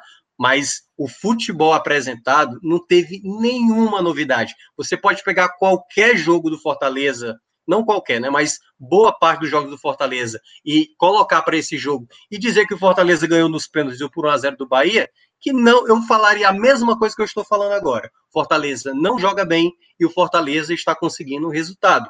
Então, esse futebol eu não acho que vai se sustentar para uma Série A e eu vejo já, já fazendo aqui uma projeção, que se é para trocar o técnico, você tem um mês agora para o Campeonato Brasileiro acontecer. Não acho que seja o Campeonato Cearense o balizador para dizer que Anderson deve ou não continuar com essas peças. E é bom de deixar claro, e eu acho que um ponto que eu acho que daqui a pouco o Fred pode também falar sobre isso, das aquisições que o Fortaleza fez na temporada, que eu, eu gosto sempre de separar, sabe, Celso? Que é o seguinte: uma coisa é a limitação que algumas equipes da Série A têm, como o Esporte tem, como o Fortaleza tem. O orçamento do Fortaleza não é o mesmo do Bahia, não é o mesmo do Ceará. Ele tem uma limitação, ele tem uma dificuldade maior de manter a folha, mas mas dessa mesma maneira responsável que o Fortaleza conseguiu chegar nesse clube que não faz exageros, eu acho que algumas aquisições sob o comando do Enderson, isso pode pagar um preço lá na frente. Tanto é, e aí para fechar minha primeira parte, o Wellington Nem, a contratação que veio, barata, tudo bem, barata, só para não vai não vai gastar muito tempo se por acaso não render, mas para que gastar tempo e dinheiro, mesmo que seja pequeno, com um jogador que já está mais de um mês no clube e não jogou um minuto sequer. Então, acho que o Fortaleza tem coisas ainda a corrigir e que precisa corrigir urgentemente para não gerar um problema maior na temporada. Perfeito. Fred, veja, é, eu tenho uma pergunta para você, tá? Até porque eu já conheço um pouco como você pensa, o que é que você acha.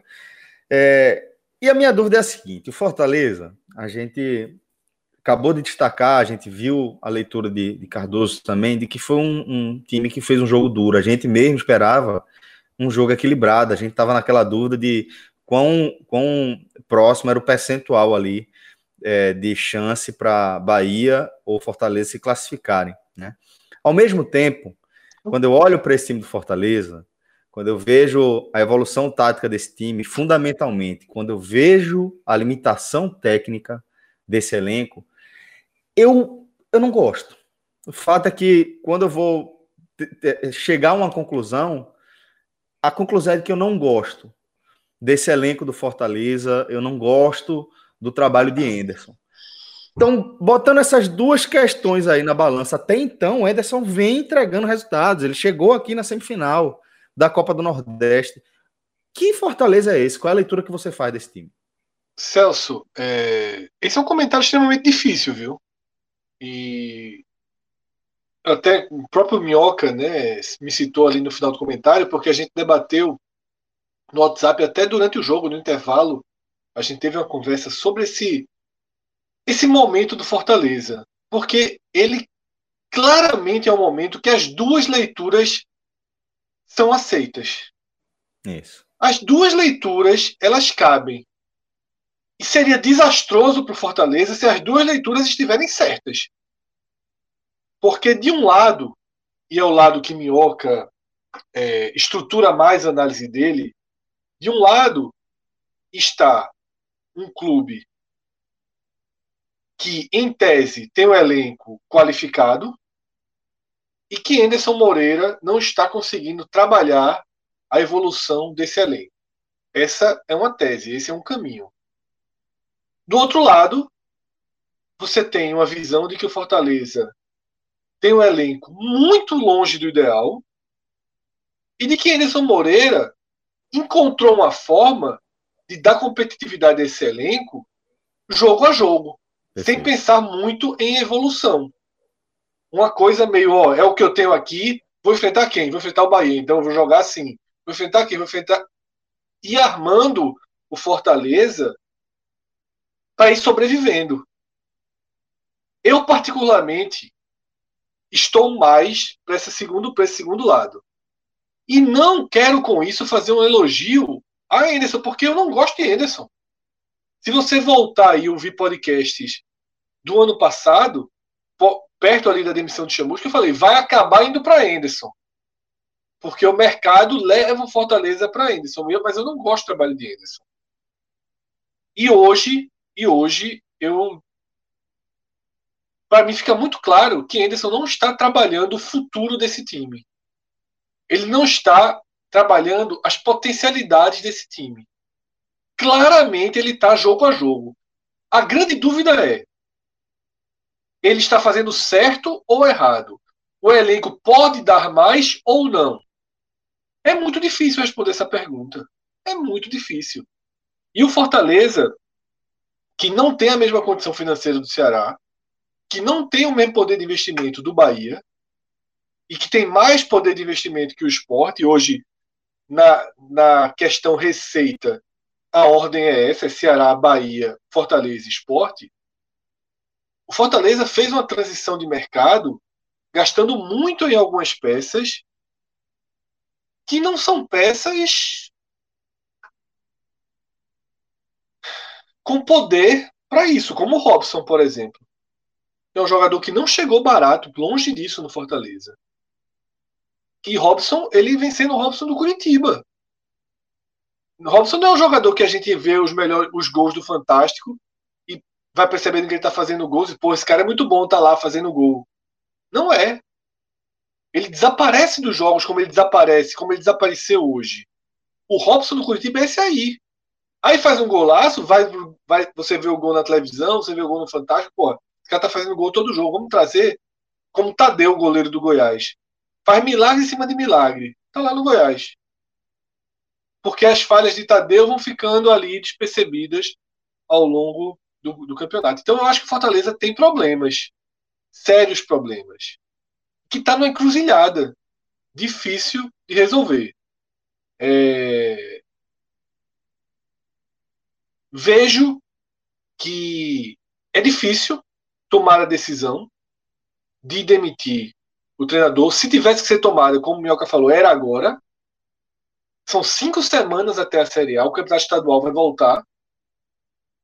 E na hora que o campeonato estadual voltar, o Fortaleza tem que ter muito claramente a sua dinâmica de trabalho. Como estava paralisado, eu arrisco, Minhoca pode até complementar, que há uma tendência de voltar quarta domingo, quarta domingo, pelo menos para Fortaleza. Isso é uma armadilha absurda. O trabalho de Fortaleza agora são cinco semanas para a Série A. O Fortaleza não precisa ser campeão estadual. Eu já citei isso há pouco, quando estava comentando sobre Vitória. O único clube que precisa ser campeão estadual hoje, por uma questão de moral, de confiança, de resgatar a torcida, seria o Vitória. Fortaleza não precisa.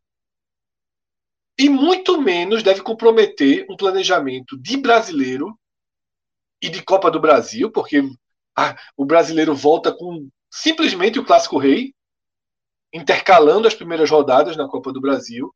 Fortaleza precisa fazer a escolha. Eu vou ter uma visão, Minhoca vai ter outra, Cássio, Vilar, você, quem está aqui ao lado comentando, quem está ouvindo no podcast. Não importa muito a minha ou a sua visão. Não importa muito. Ah, o cara, eu acho que o Fortaleza é mais forte esse ano. Fortaleza. Velho, Fortaleza do ano passado, o Fortaleza não tem um elenco bom há algum tempo.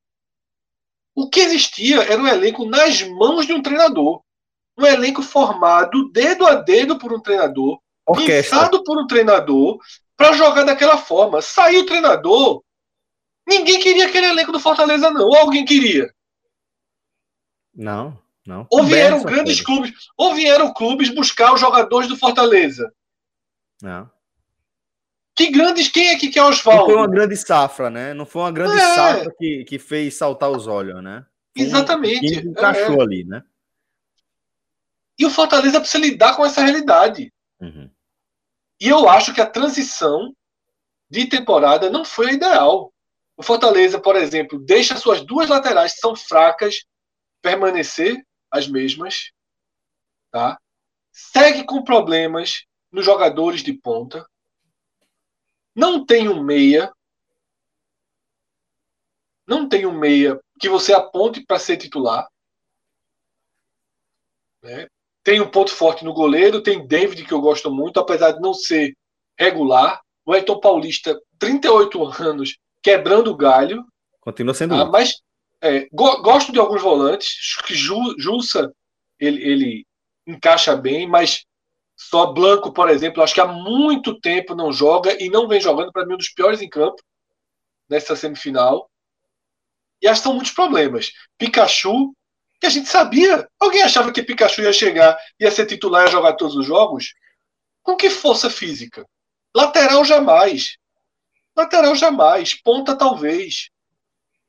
Então, são muitos problemas que o Fortaleza sabe. Tem que ir para o estaleiro, tem que dar uma arrumada na casa, porque insistir, ficar balançando, vou ajustar aqui, vou colocar um remendo aqui, vou fazer um remendo ali, é pior, tá? Sim. Talvez seja o cenário sim de trocar de treinador, mas eu já faço a pergunta.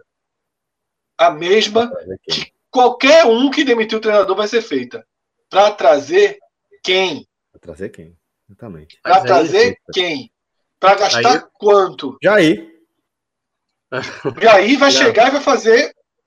E vai não, tentar é... fazer. Seria que... isso. Seria isso. Eu acho detalhe, eu acho que Jair é o melhor nome possível para Fortaleza. Também o acho. melhor nome para fech... transformar o Fortaleza num time de jogo a jogo. O que Anderson está tentando fazer. Exato. É, Exato. Eu, eu, eu, já penso, eu já penso diferente, até mesmo para trazer aqui. Eu fiz um levantamento durante vocês estavam falando até antes, quando o Cássio estava falando, é, um levantamento aqui dos meias do Fortaleza, né? E só para mostrar, olha como como isso afeta na minha assim afeta para mim diretamente o motivo de não ter a continuidade com o Anderson Moreira. No começo, só para dar uma noção, ele começou no primeiro jogo contra o CRB com o Crispim, e foi até o jogo do 13. Ele sempre geralmente começa, começava com o Crispim, só contra o Sampaio que ele começou com o Luiz Henrique. E sempre a opção, quando saiu o Crispim, entrava o Luiz Henrique. Nos primeiros jogos eu comecei a destacar. Ele não está fazendo um time com dois meias. Ou vai jogar Crispim, ou vai jogar Vargas, ou vai jogar Luiz Henrique. Não tem na cabeça do Anderson Moreira jogar com dois meias, vai jogar apenas um. E eram três jogadores que estavam em boa fase. Crispim começou bem, Luiz Henrique estava jogando bem e o Vargas, que jogou muito bem no Atlético Goianiense. Depois, a partir do jogo contra o Caxias, ele começou uma combinação Luiz Henrique Vargas. O Crispim sequer aparecia na lista. O Crispim, que era titular, começou a nem ser listado para o jogo. Depois dessa fase, a gente começou a ver o jogo 4 de julho, o Vargas ser titular e o Crispim ser exatamente a opção. E o Luiz Henrique não foi mais relacionado. O Luiz Henrique, que era titular, ele não foi mais relacionado. Ou seja, ele tinha o Crispim, foi para não relacionado. Depois ele tinha exatamente o, o, o, Luiz Henrique e acabou não sendo relacionado. E aí, só para dar, para mim, eu acho que é o grande absurdo do Anderson Moreira. No jogo contra o CSA, ele fez trocas que ele nunca tinha testado para um jogo importante. Ele entra com o Iago Pikachu na direita, ele entra com o Bruno Melo na esquerda, apesar de ter feito gol, mas o Carlinhos via melhor. Ele entra com o Guedes, ele coloca o melhor zagueiro do Fortaleza, o Quinteiro, no banco, não faz o menor sentido. Você colocar o melhor. Qual o melhor zagueiro do seu time? Aí você vai falar, no esporte, Adrielson, no Bahia, o Conte, no Ceará, o Messias. Como é que você coloca o, o seu melhor zagueiro? O seu melhor zagueiro. Você coloca no banco para um jogo que é único, valendo uma vaga na semifinal. Então, assim, o Enderson conseguiu passar contra o CSA, mas ele fez coisas erradas na escalação. E para esse jogo, ele vem com o Gustavo Blanco. O Gustavo Blanco foi para o jogo como titular, que o Gustavo Blanco sequer jogava. E você tinha o Matheus Vargas, que era o titular da posição. Quando o Fred falou, Fortaleza não tem um meio tinha um meio titular, era Matheus Vargas. O jogo que ele fez contra o Bahia, o Cássio há de lembrar, o primeiro gol o Vargas ele dá, ele aciona rapidamente um contra-ataque, ele vai para a ponta e ele dá o passe para o Júlio fazer. E entrou bem hoje. Entrou bem. Não, partida... Ele é o titular, Fred. Boa. Ele é o titular. Por que, é que ele. Eu, eu, estranhei a escalação do Blanco e eu perguntei ao repórter lá da rádio se tinha algum problema com o Matheus Vargas. Por que, que o Matheus Vargas não está aí jogando? E sim o Gustavo teve, Blanco. E teve uma semana, Surpresa. Cássio, porque uma coisa, tipo assim, é o Bahia jogar no Uruguai. Alguém pode estar desgastado, sentiu alguma coisa. O Fortaleza estava há uma semana se preparando para esse jogo.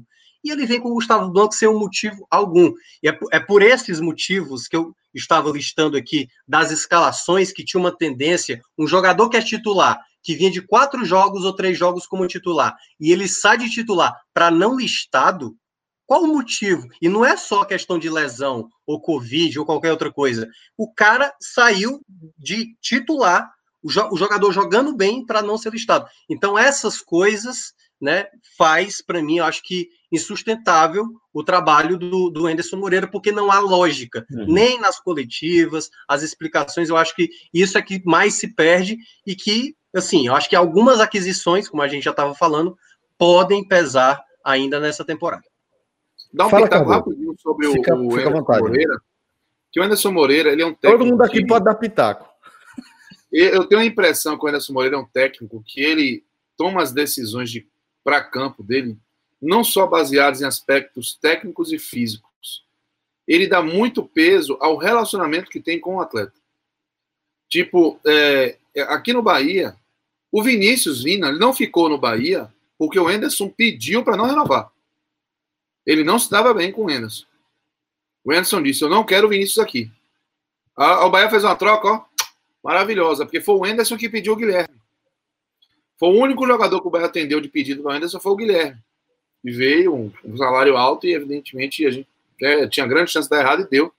E o Vinícius não renovou por isso. O Everson, zagueiro que hoje está no time de transição, é, ele também se, desgastou, se desgastou com o Henderson a ponto de não ser mais utilizado. Vai ter que emprestar ele. É... Juninho, o volante também, não? Saiu do Bahia por causa de Henderson, também. saiu do Ceará foi por causa Guto, de Henderson e agora saiu do Fortaleza. Juninho foi Guto. Juninho foi, foi Guto. Guto. Ah, mas é, eu acho que ele saiu do Ceará por causa de, de Anderson. Pode ter sido, pode ter sido. Isso pode ter Foi, sido. Acho que teve isso também, é. E então, saiu agora tem... também pouco, pouco tempo depois, né? Do Fortaleza, depois da chegada do Anderson. É, bem observado. Então, assim, ele tem, ele tem um, algumas coisas que podem acabar dando essa impressão de que ele não, não age com uma coerência dentro do aspecto técnico e tático. Ele Isso vai se acumulando, né, Cardoso? É, vai tipo assim, ah, me desentendi, eu não gostei da postura do Matheus Vargas. Você não vai jogar essa, não ou não está treinando. Tá... Eu acho que ele, ele leva muito para esse. E isso provoca essa sensação de que ele está ao léu, né? Essa decisão de hoje foi muito ruim na escalação uhum. do Blanco Matheus Vargas. Eu acho que, que o Fortaleza perdeu muito. Eu já percebi esse movimento no Bahia. Dele realmente escantear um, uns atletas de maneira assim repentina e escantear e acabou, viu? Demorava para voltar. Cardoso, fica por aqui, tá? Daqui a pouco a gente vai trazer uma turma completa aqui. Vocês vão, vão presenciar uma versão bem interessante aqui da nossa, da nossa escalação, mas eu vou trazer Cardoso aqui mais uma vez é, para que você traga também os destaques do Bahia, né? Para a gente fazer a, a, o fechamento da nossa análise do jogo, da classificação do Bahia, agora a partir dos destaques individuais, companheiro. Vamos lá. Bom, é, é tem uma dificuldade muito grande para esse jogo para escolher um melhor, porque para Paraíba, vai ficar em terceiro, junto bem. Isso é muito difícil. o David não se criou dele. Hoje ele conseguiu bloquear de fato o David. Não, na fase ofensiva até errou bastante, assim, tomou algumas decisões erradas. Mas no geral foi um grande jogo no Paraíba. O Luiz Otávio foi muito bem também. Mas entre o primeiro e o segundo eu tenho uma dúvida muito grande. Evidentemente, o Matheus Teixeira vai para essa disputa, porque em 90 minutos ele não foi muito exigido mas também não passou em segurança. Eu não concordo com a crítica ao quase gol de Wellington Paulista no meio-campo, como se fosse uma culpa dele. Eu acho que é normal, o time está saindo com a bola, o goleiro vai, vai fazer um posicionamento mais adiantado. É, ali acho que seria mérito absoluto do Wellington Paulista, não tem nada a ver com o goleiro. E, e durante o jogo, quando ele saiu do gol, quando ele precisou dar uma reposição, foi o que deu para perceber de positivo, assim, porque ele não foi muito exigido em alto nível. Mas pô, o cara foi para os pênaltis, na situação que foi, ele pegou dois pênaltis, quase acertou, acertou o canto de um outro pênalti, foi muito bem batido. Então acabou virando um grande destaque. Então tô, tem o Matheus Teixeira, que é o herói. E aí, como é que eu faço pra, com, com o German Conte? Que não perdeu absolutamente nada. Ele não perdeu por baixo.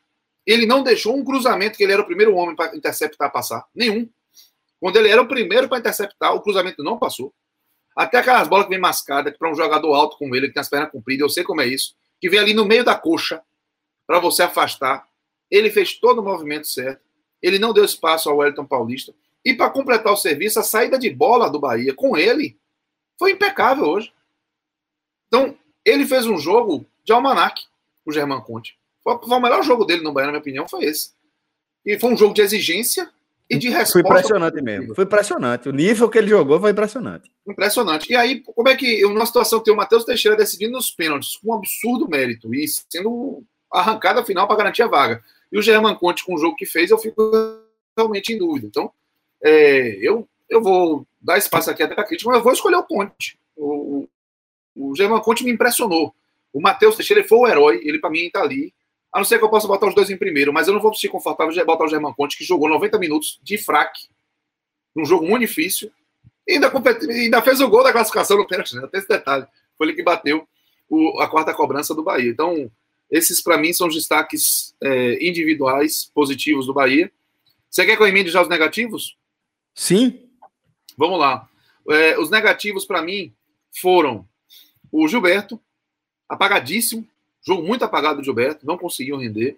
Guardou, né? é, né? Nos pênaltis guardou, né? Tem, nos pênaltis guardou, não. E foi muito bem abatido nos pênaltis. É.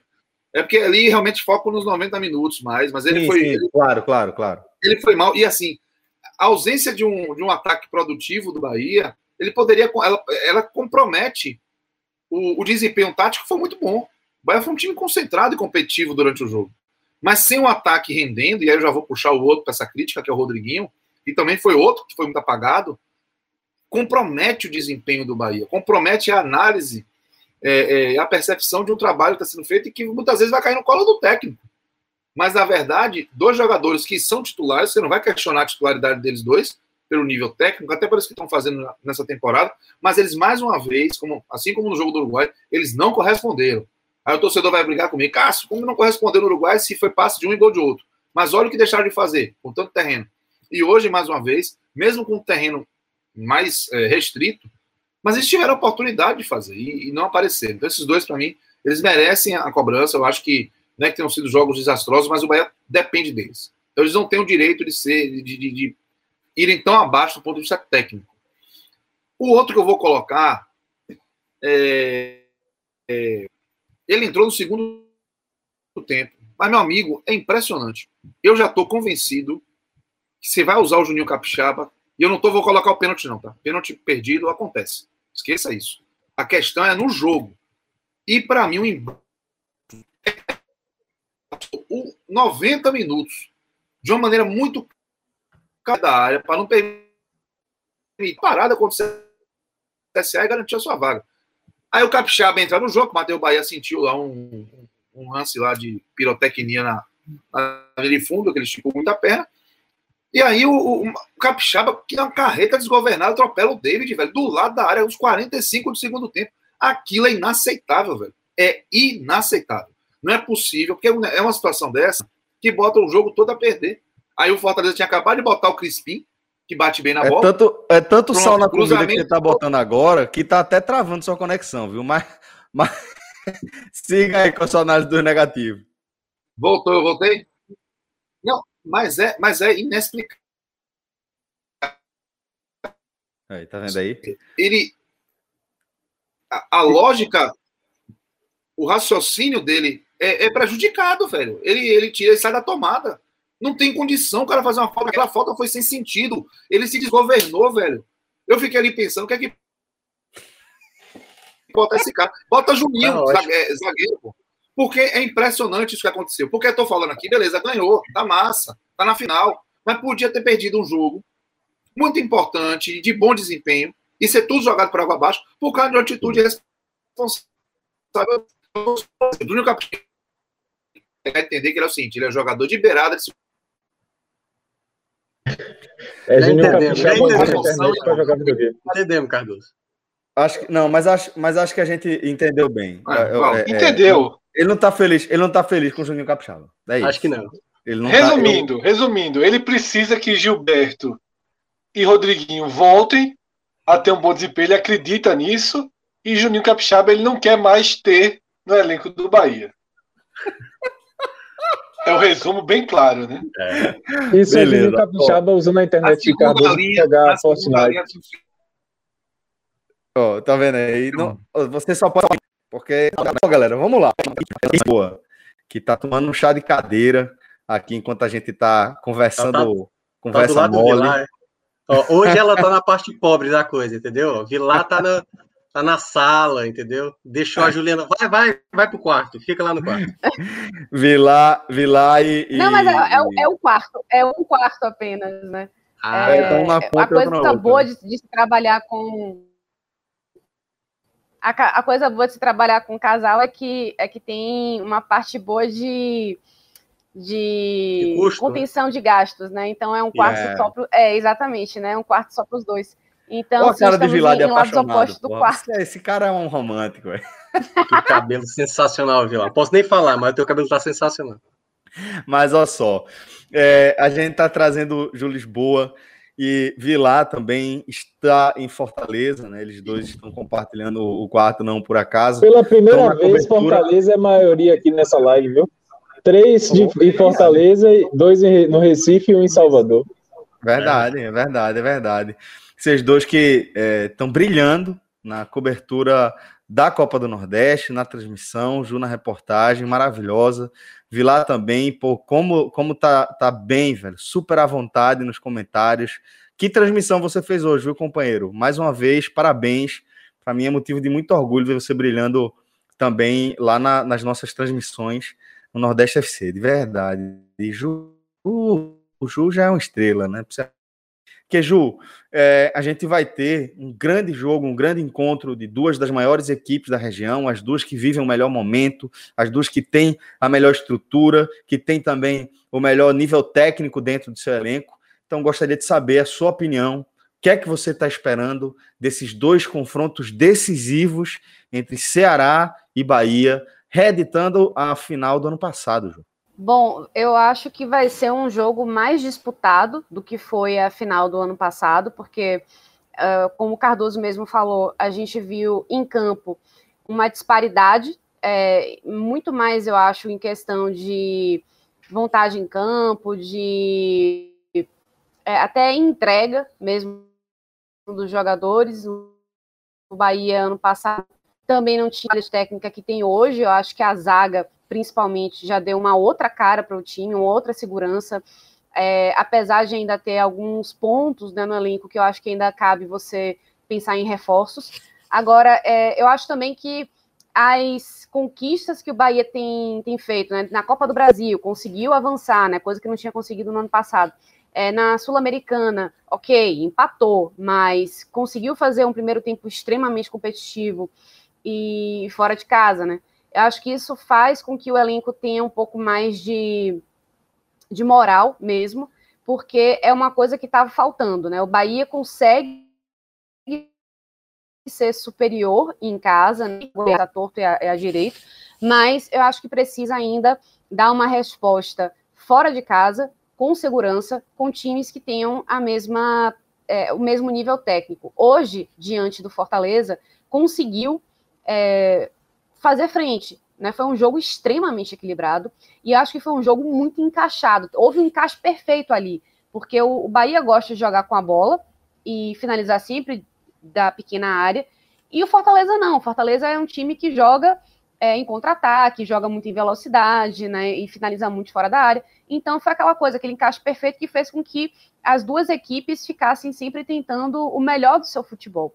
E é, foi um jogo tão equilibrado que acabou nos pênaltis, né? Então, é, acho que uma, uma classificação suada, mas que mostrou um comprometimento muito grande da equipe e que você vê o, os jogadores do Bahia assim, se entregando mais, é, com outros jogadores que não apenas é, Gilberto e Rodriguinho, que já eram cobrados ano passado, mas agora outros jogadores aparecendo, como por exemplo o próprio Conte, o Nino Paraíba, que voltou a, a, a ficar em boa fase acho que isso aí já bota o, o Bahia numa situação mais é, competitiva do que foi no ano passado. Já o, o, Ceará é o time a ser batido. Né? Acho que isso está muito claro, né? Isso em todos os aspectos, desde o do Campeonato Brasileiro, foi a, a equipe nordestina com a, a um melhor rendimento no Brasileirão. É uma equipe que, por enquanto, tem um melhor rendimento até mesmo no, na Sul-Americana, estreou com uma vitória é, muito tranquila dentro de casa, e é o time invicto, é o time que defende o título, é um time que tem um trabalho mais consistente, mais longevo, que está se reforçando com peças interessantes, é um time que tem um, um, esquema de jogo muito claro, é um time que não passa muito sufoco, muito aperreio, mesmo quando pega equipes mais bem postadas. É uma equipe que ainda não estreou na Copa do Brasil, justamente porque foi uma das melhores ranqueadas, então vai estrear agora. Eu acho que o Ceará realmente é esse time a ser batido, né? Eu acho que o Bahia entra agora como o, não digo o franco atirador, porque eu acho que é um, é um que tem um nível técnico muito alto, é, e acho que vai fazer frente, mas acho ainda que o Ceará é favorito a levar esse título de novo. Perfeito, Ju já cravando aí o favoritismo para a equipe do Ceará. É, Fred, eu queria perguntar para você também, antes de a gente seguir com fazendo nossas projeções, que jogo você está esperando, tá? O que é que você está esperando desses dois confrontos entre Ceará e Bahia? Porque a gente, eu, eu vejo como é, dois times de, de, nível técnico alto, apesar de a gente ter algumas ressalvas em relação ao Bahia e a falta de, de correspondência que esse time é, tem, tem deixado no ar, né, em relação à expectativa que tem sobre o seu elenco, eu vejo como dois elencos tecnicamente qualificados e duas equipes que têm condições de fazer dois grandes jogos. Mas isso não necessariamente é verdade, uma vez que tem um título em campo, tem uma rivalidade acirrada pelas últimas temporadas aí, muitas vezes pode levar a um jogo um pouco mais truncado. Então, por isso que eu queria saber o que é que você está esperando para esses dois jogos decisivos. Celso, é... Cássio Cardoso e Ju, eles já trouxeram uma visão de que esperam um Bahia mais competitivo do que o das finais de 2020, sendo as duas partidas em Salvador. E não me lembro agora se Cássio ou Ju, eu acho que foi Ju que trouxe isso, é, a consciência de quem está do outro lado, uma visão mais clara de que o adversário é um adversário perigoso. Ou, na verdade, no cenário de 2021, mais do que isso, que o adversário é favorito. Então, essa visão de que o Bahia será mais competitivo, para mim, ela se fundamenta justamente nessa visão de que é preciso encontrar uma forma de enfrentar melhor o Ceará do que o Bahia vem enfrentando. Porque o Bahia vem constantemente sendo derrotado pelo Ceará. Não, não ficou só. Isso não foi restrito às finais do ano passado. Guto Ferreira, sob o comando do Ceará, tem passado sem maiores problemas nos confrontos com o Bahia. Então, com isso na mesa, trazido né, pelas visões de Cássio e de Ju, e que eu escutei atentamente que coordenava essa postura do Bahia, mas que eu não estava enxergando dessa forma, tá? Porque ano passado eu imaginava o Bahia, inclusive em Salvador, por ainda ter um histórico da anterior melhor que o do Ceará, eu imaginava que o Bahia iria para aquela final com imposição. A boca do jacaré abriu depois, abriu a partida ali. Só que essa boca do jacaré não dá nenhum indício de que vai fechar ou de que fechou. Para mim, o Ceará ele foi mais time que o Bahia em 2020 e agora é mais time que o Bahia de forma sólida. O Ceará joga muito melhor que o Bahia. O Ceará joga partidas inteiras muito melhor que o Bahia. O Ceará não, não, não tem trechos de partida como que o Bahia tem. O Bahia tem trechos de partida. O Bahia não fez um segundo tempo hoje em alto nível. Como não fez na quarta-feira. Tá? Foi até dado nessa hoje sim, ele foi ajustando seu time, percebendo a mudança na forma de jogar do Fortaleza. Então, para mim, esse jogo depende muito, depende muito de como o Bahia vai lidar com essa, com esse cenário de favoritismo do Ceará. Tá? Claro que para o jogo de ida o Ceará vai para Buenos Aires e volta. Para o jogo da volta o Ceará vai para Bolívia e volta. A tabela acabou sendo muito pró Bahia. Esse é outro fator que tem que ser trazido aqui, tá? É, o Ceará faz dois jogos fora de casa na Sul-Americana, intercalados com as finais. E o Bahia faz dois jogos em Salvador. É outro cenário de desgaste físico e esse é um elemento importante. Tá? Mas time por time, soluções por soluções, poder de definição, momento de jogadores, banco de reserva, estratégia, tudo o Ceará é melhor. Tudo.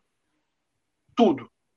O Bahia só tem a seu favor, efetivamente, a perspectiva de uma concentração maior, de um entendimento melhor para não ser surpreendido pelo adversário e a correção do seu sistema defensivo, que era muito falho em 2020. Mas, do outro lado, a defesa do Ceará é melhor.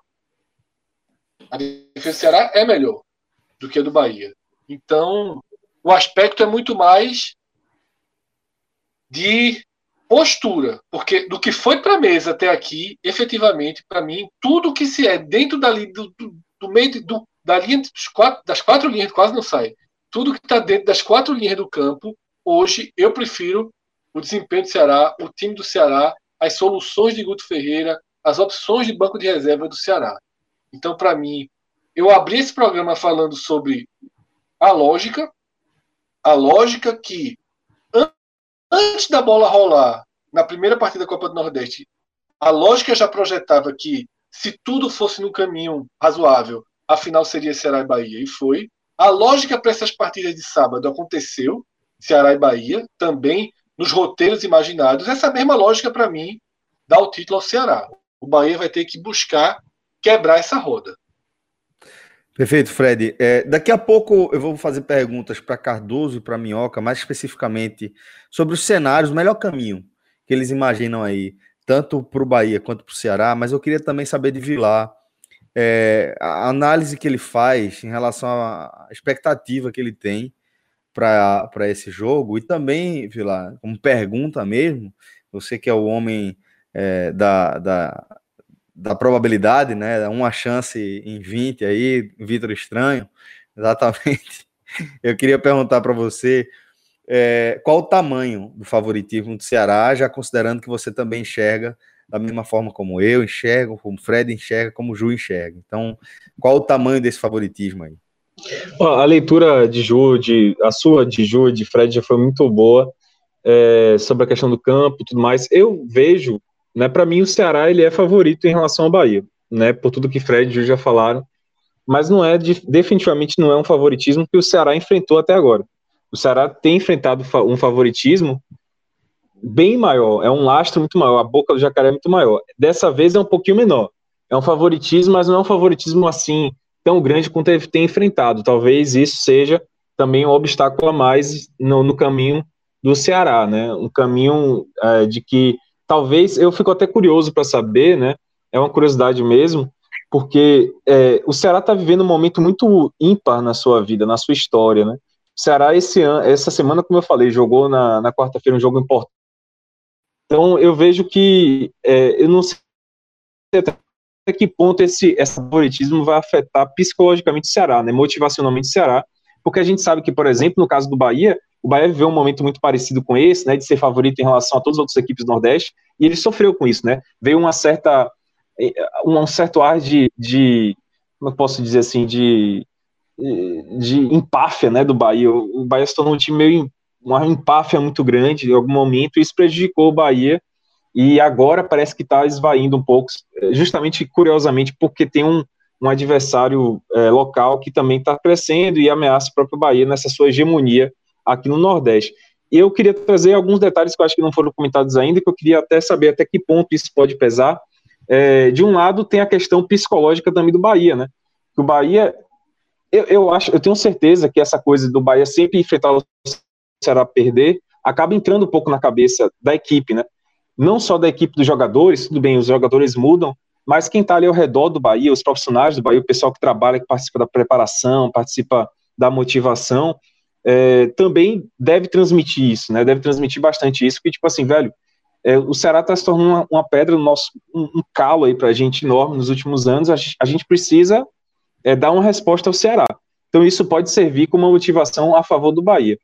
Então, é, esse fator psicológico eu acho que é importante o Ceará com essa sua, é, essa sua beirando essas, como é que o Ceará vai beirar, né, e vai, vai lidar com esse seu favoritismo, que é uma coisa um pouco inova no, na vida do clube, e também o Bahia que está mordido pelo Ceará e vai poder reagir. Outro fator que eu acho muito importante é a questão da casa, porque o Bahia não, assim, a gente pode achar vários motivos, mas o Bahia de fato toda vez que ele joga em Pituaçu, ele tem uma postura muito diferente. O Bahia é um time completamente diferente quando joga em Pituaçu. E, coincidentemente ou não, nos jogos que ele veio fazer fora de casa, mesmo com o time reforçado, né, por Tassiano e a dupla de zaga, ele não jogou isso tudo, né, contra o Torque lá, contra o Fortaleza hoje. Então, acontece alguma coisa com o Bahia em Pituaçu que não acontece fora de casa.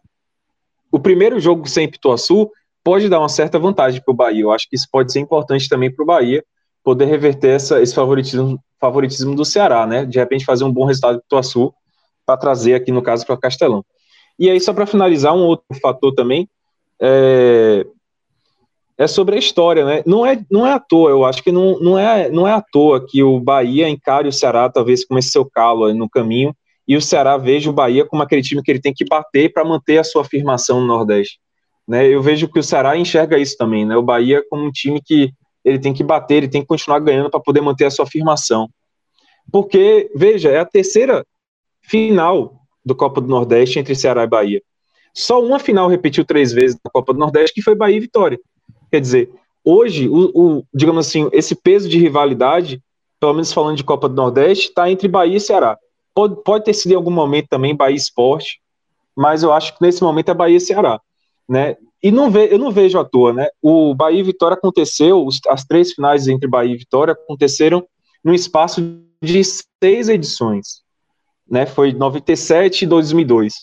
E agora a terceira final entre Bahia e Ceará no espaço de sete, 2015 a 2021.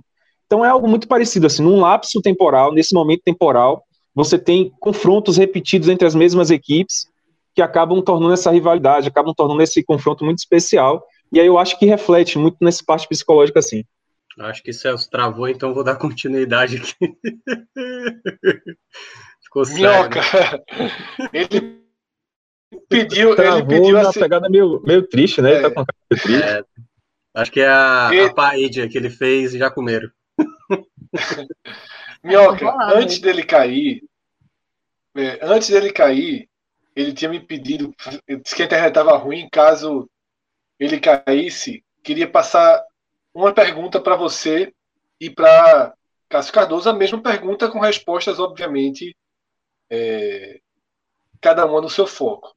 Uhum. Claro que você pode se posicionar sobre o favoritismo do Ceará e o tamanho dele, mas eu queria que a sua explanação final fosse a seguinte: para o Ceará, qual o melhor desenho de jogo possível?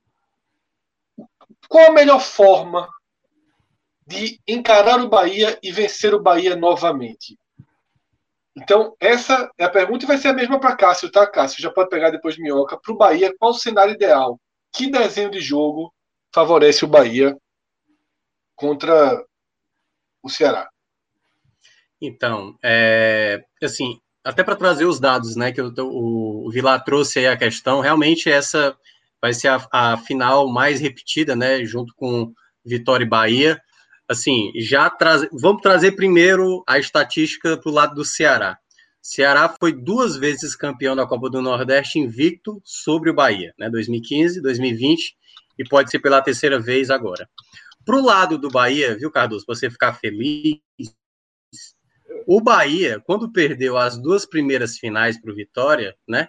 foi ganhar na terceira. Então, se perdeu duas para o Ceará, pode agora ganhar a terceira, né? Se a lógica for a mesma lá do, do Bavi. Então, tem esse, essas estatísticas de a, é a final repetida, né? Como a gente já falou. O Ceará, mais um ano aí, é, chegando com esse favoritismo que no ano passado era, eu não sei se era um favoritismo, porque aquele time do Guto ele foi crescendo. E a gente já chegou a mencionar no ano passado, eu lembro que o, Cássio falava sobre isso, da questão, o Bahia não jogava tão bem em alguns jogos, né? Do Daniel no finalzinho do jogo, né? Teve o jogo que foi beneficiado contra né? aquele, do Botafogo, aquele gol Daniel. Botafogo, é, contra é. confiança e tal. Então, assim, aquele Bahia perder como perdeu não era assim tão tão estranho, porque o jogo já estava, tanto é que foi campeão baiano também sem convencer e depois acabou culminando na, na demissão do, do Roger. Mas esse Ceará, o favoritismo, Fred, eu diria, até para falar de como vencer, não depende só do jogo em si. Depende das decisões que o Ceará tomará em meio às finais. Esse jogo, Fred, ele não vai ser resolvido nos 180 minutos. Esse jogo vai ser resolvido incluindo o jogo contra o Aston de Sarandi, incluindo o jogo contra o Bolívar. Não há como fazer uma análise da partida, da final, sem isso. O Ceará vai, vai para a Argentina, depois vai jogar na Bahia, depois vai jogar na Bolívia, na altitude. O jogo da Bolívia é entre as finais.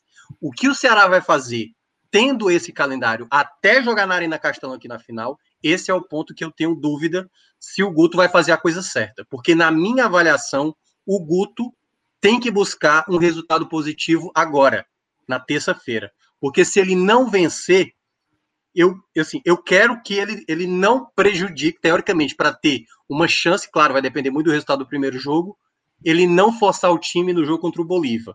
O jogo contra o Bolívar tem que ser, no mínimo, time misto ou até mesmo um time B para esse jogo. Se o Ceará vencer o Arsenal de Sarandi, time B. Se, o, se empatar e até conseguir um bom resultado, contra a equipe do Bahia no primeiro jogo, aí você pode colocar no jogo contra o Bolívar uma equipe, eu acho que mesclada.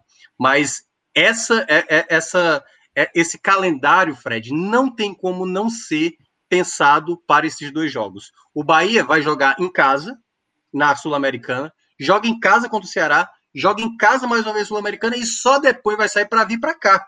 Ou seja, o Bahia nas finais e não vai nem sair do Brasil.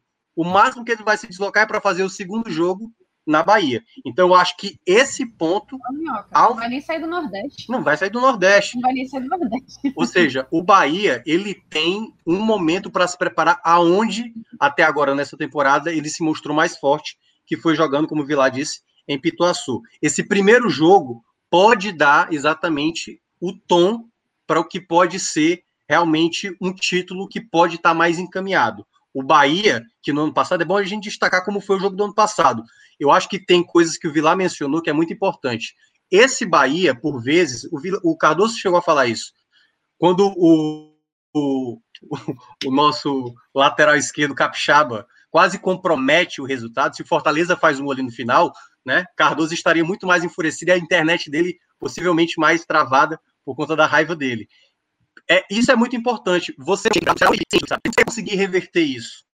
No ano passado teve isso. O Ceará faz um gol dado, né? Bahia deu o gol para o Ceará e depois, ou foi o contrário, né? Quem foi que fez o primeiro gol do ano passado? O Bahia o fez Ceará. o primeiro gol com o Fernandão, mas o Ceará empatou um minuto depois. Logo na sequência, com o Sobral. Isso, isso com, a, com, a, falha também. Então perceba, isso. esse vai ser, como disse a Ju, o desafio mais técnico do Ceará até aqui. Acho até mais do que o Arsenal de Sarandi. Contra o Bolívar tem a questão da altitude. Então, eu acho que o que pesa para o Ceará vencer é exatamente tentar manter o time inteiro para desafiar o Bahia. Se ele for, e aí a gente lembra, né, Fred, que foi que o, o próprio Guto fez no ano passado, né? Foi lá naquela de repetir o time, repetir o time, repetir o time, e aí perder jogadores importantes para um momento de final de título, eu acho que pode fazer do Ceará mais vulnerável contra um Bahia, dependendo, até mais forte.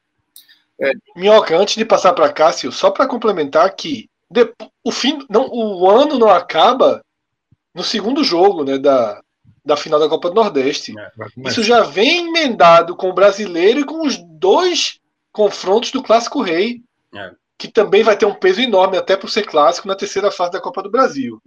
Então, é, não é a linha de Guto, né? A gente sabe que não é, não é a linha de Guto, mas ele vai ter que pensar muito bem, tá? Eu não, não assino embaixo aí da sua, do seu plano, não. Vou pensar, não é que eu discorde, não. Da estreia, de se ganhar do, do, do Assinal de Sarandi, poupar contra o Bolívar. Por enquanto eu não discordo, não. Eu nem pensei ainda sobre isso. mas não assino embaixo, não. Acho que precisa refletir um pouco. Pode até ser que eu chegue nessa conclusão, mas eu, se a Sul-Americana, o Ceará não, não tem que tirar o pé. É difícil. Escolhas muito difíceis. Fala, Cássio, tua vez. Então, para mim, a, a questão do Bahia, é, ela realmente, essa parte da logística, ela está muito favorável ao Bahia. Eu acho que o Bahia, pelo nível técnico do Guabirá, pode pensar na possibilidade de poupar alguns jogadores para esse jogo, porque o Bahia tem que ter no seu elenco condição de vencer o Guabirá, mesmo sem as, algumas das peças principais. E aí, para mim, o título, a possibilidade de título do Bahia passa. Eu vou talvez ser mais específico. Pelo primeiro tempo do eu acho que o Bahia precisa aproveitar uma janela que o Ceará dá nos inícios das partidas, em que ainda está esquentando seus motores, e eu vejo isso com alguma frequência. Minhoca pode até me corrigir se ele não concordar. Mas eu tenho a impressão que o Ceará ele leva um período maior para pegar um, uma pressão no jogo. E quando pega a pressão é muito complicado de lidar com isso. O Bahia conseguiu a sua consolidação como melhor ataque em Pituaçu. O Bahia conseguiu jogos que deram essa confiança de evolução em Pituaçu. Agora. E o Bahia só venceu nessa Copa do Nordeste fora de casa a estreia contra o Salgueiro com time de transição. Então, para mim, apostar numa vitória do Bahia no Castelão, precisando ganhar, é encaminhar a perda do título mais uma vez, na minha opinião. O Bahia precisa, no primeiro jogo, tentar imprimir o máximo de intensidade e de força possível no primeiro tempo, quase que invertendo a lógica do que é um jogo. Se normalmente decide o jogo no segundo tempo, tentar forçar um pouco a decisão por um primeiro tempo para ter uma vantagem. E é importante experimentar o Ceará em desvantagem. O Ceará foi experimentado em desvantagem esse ano, Minhoca? Eu não lembro. Perdendo o jogo por 1 a 0 O ABC talvez na estreia, não foi? O Botafogo da Paraíba, que eu mencionei também. Saiu perdendo e o Jael fez o gol de empate. Fez o gol de empate. Eu acho que é. valeria a pena experimentar dentro desse nível técnico de desafio maior para o Ceará, fazer o Ceará sair atrás. O Bahia eu já vi que não, não, não, não se comporta tão bem. Né? E é, é, qual é a grande questão? Reconhecer o favoritismo do Ceará é um ponto positivo. Por outro lado, saber que vai pegar uma equipe que é muito qualificada e sair atrás pode trazer toda essa bagagem de dois vice-campeonatos contra o Ceará e gerar ali uma repercussão negativa dentro do Bahia. Para mim, o Bahia vai precisar buscar o jogo ótimo no primeiro tempo dos 180 minutos. Esse primeiro tempo, 180 minutos, eu investiria o máximo nele para que ele desse ao Bahia alguma vantagem, um gol de vantagem que fosse, para transformar o restante das finais em uma situação mais equilibrada, porque o que deu para perceber do Ceará é uma capacidade muito grande de, após esquentar os motores, amassar os rivais. Mas se ele esquentar os motores em desvantagem, a cabeça é outra, o Bahia vai estar contra a cabeça, a possibilidade de título é outra. Se o Bahia leva uma vantagem para o Castelão de um gol que seja, o jogo lá é outro. E aí dá para acreditar de uma maneira é, mais factível na possibilidade de título. O favoritismo do Ceará, para mim, é bem claro, mas é, eu vejo um caminho possível para o Bahia, principalmente por trazer, é, em, por ter feito em Pituaçu o seu melhor caminho na temporada até aqui.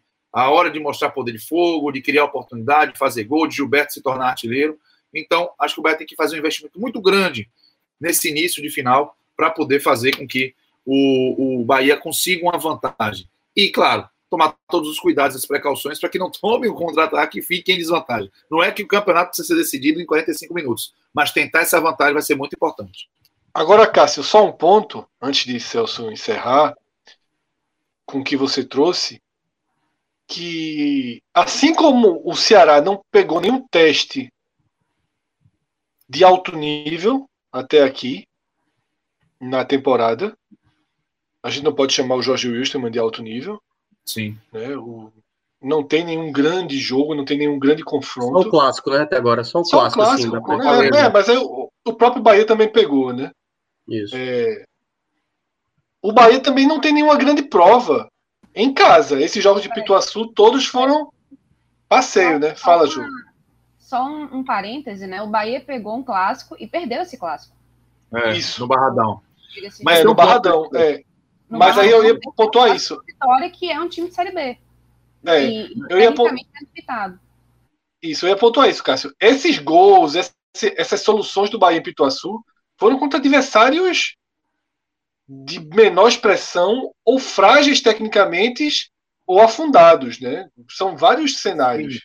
Mas entenda que dentro de um confronto contra o Ceará, a maior oportunidade está onde você rendeu melhor. Claro, do que o- claro, Eu claro. acho que Isso aí esse não é tem discussão. Sim. Não é achando que vai chegar e começar o jogo e fazer dois, três gols contra o Ceará. Mas o investimento para conseguir uma vantagem no terreno onde se saiu melhor é o que eu faria, porque não dá para você assim, ah, beleza, vamos jogar ali. Tem... é, Por exemplo, eu não acho que o raciocínio, mesmo o Ceará sendo favorito, tem que ser vamos chegar vivo ao último terço do- do- da decisão lá no Castelão. Concordo. Entende? Não é chegar vivo, é tentar. E isso era um desafio muito grande. Mas é lá em Pituaçu onde eu acredito que o Bahia pode fazer valer melhor essa sua relação de força para enfrentar o Ceará. E eu concordo, não, vai ser, não acho que vai ser uma tranquilidade para sair fazendo gol. Mas é onde o Bahia se mostrou mais à vontade e mais eficiente. Não foi fora de casa, foi em casa. Então, é onde eu investiria para tentar é, ter alguma condição de conquistar esse título. Ed, quer, quer um detalhe a mais? Eu até olhei aqui, ó, já teve quatro confrontos oficiais, segundo o site do Gol, entre Dado Cavalcante e Guto. E o Dado ganhou mais jogos em cima do Guto. Duas vitórias, um empate e uma vitória para o Guto Ferreira. E é uma coisa que esse Bahia ainda não foi testado, né? Porque o Bahia de antes era o Bahia do Roger, era o Bahia de Mano, e agora é o Bahia de Dado. Esse time agora montado, esse time vai ter o encaixe contra o Ceará? A gente vai ver no próximo final de semana. Perfeito, vou aproveitar que estou com estabilidade aqui na minha conexão, tá? Para antes de mais nada, agradecer demais a cada um de vocês por essa live massa que a gente fez, tá? É, deu um público bem interessante acompanhando a gente aqui ao vivo no canal oficial da Copa do Nordeste da Twitch. E a gente tá falando de, das primeiras horas do domingo já, né? A gente tá é, emendando, estendendo aqui uma jornada que já foi bastante extensa. Então agradeço demais aqui Fred, Cássio, Vitor Vilar, Thiago Minhoca e Juliana Lisboa também, tá? Vou já dar por encerrado aqui essa nossa nesse nosso programa especial onde a gente analisou é, a classificação do Ceará sobre o Vitória, a classificação do Bahia sobre o Fortaleza e também onde a gente fez as nossas primeiras projeções.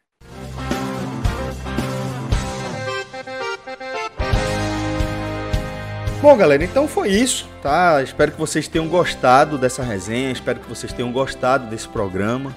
É, tem sido um desafio massa que a gente abraça sempre com muita alegria, tá? E por isso queria agradecer demais a você por sua audiência, por seu carinho, pela moral que você dá aqui para a turma, tá bom?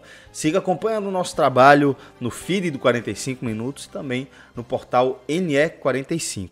E a gente lembra que temos é, duas campanhas ativas aí no Apoia-se, apoia.se barra podcast45 e barra NE45, tá bom?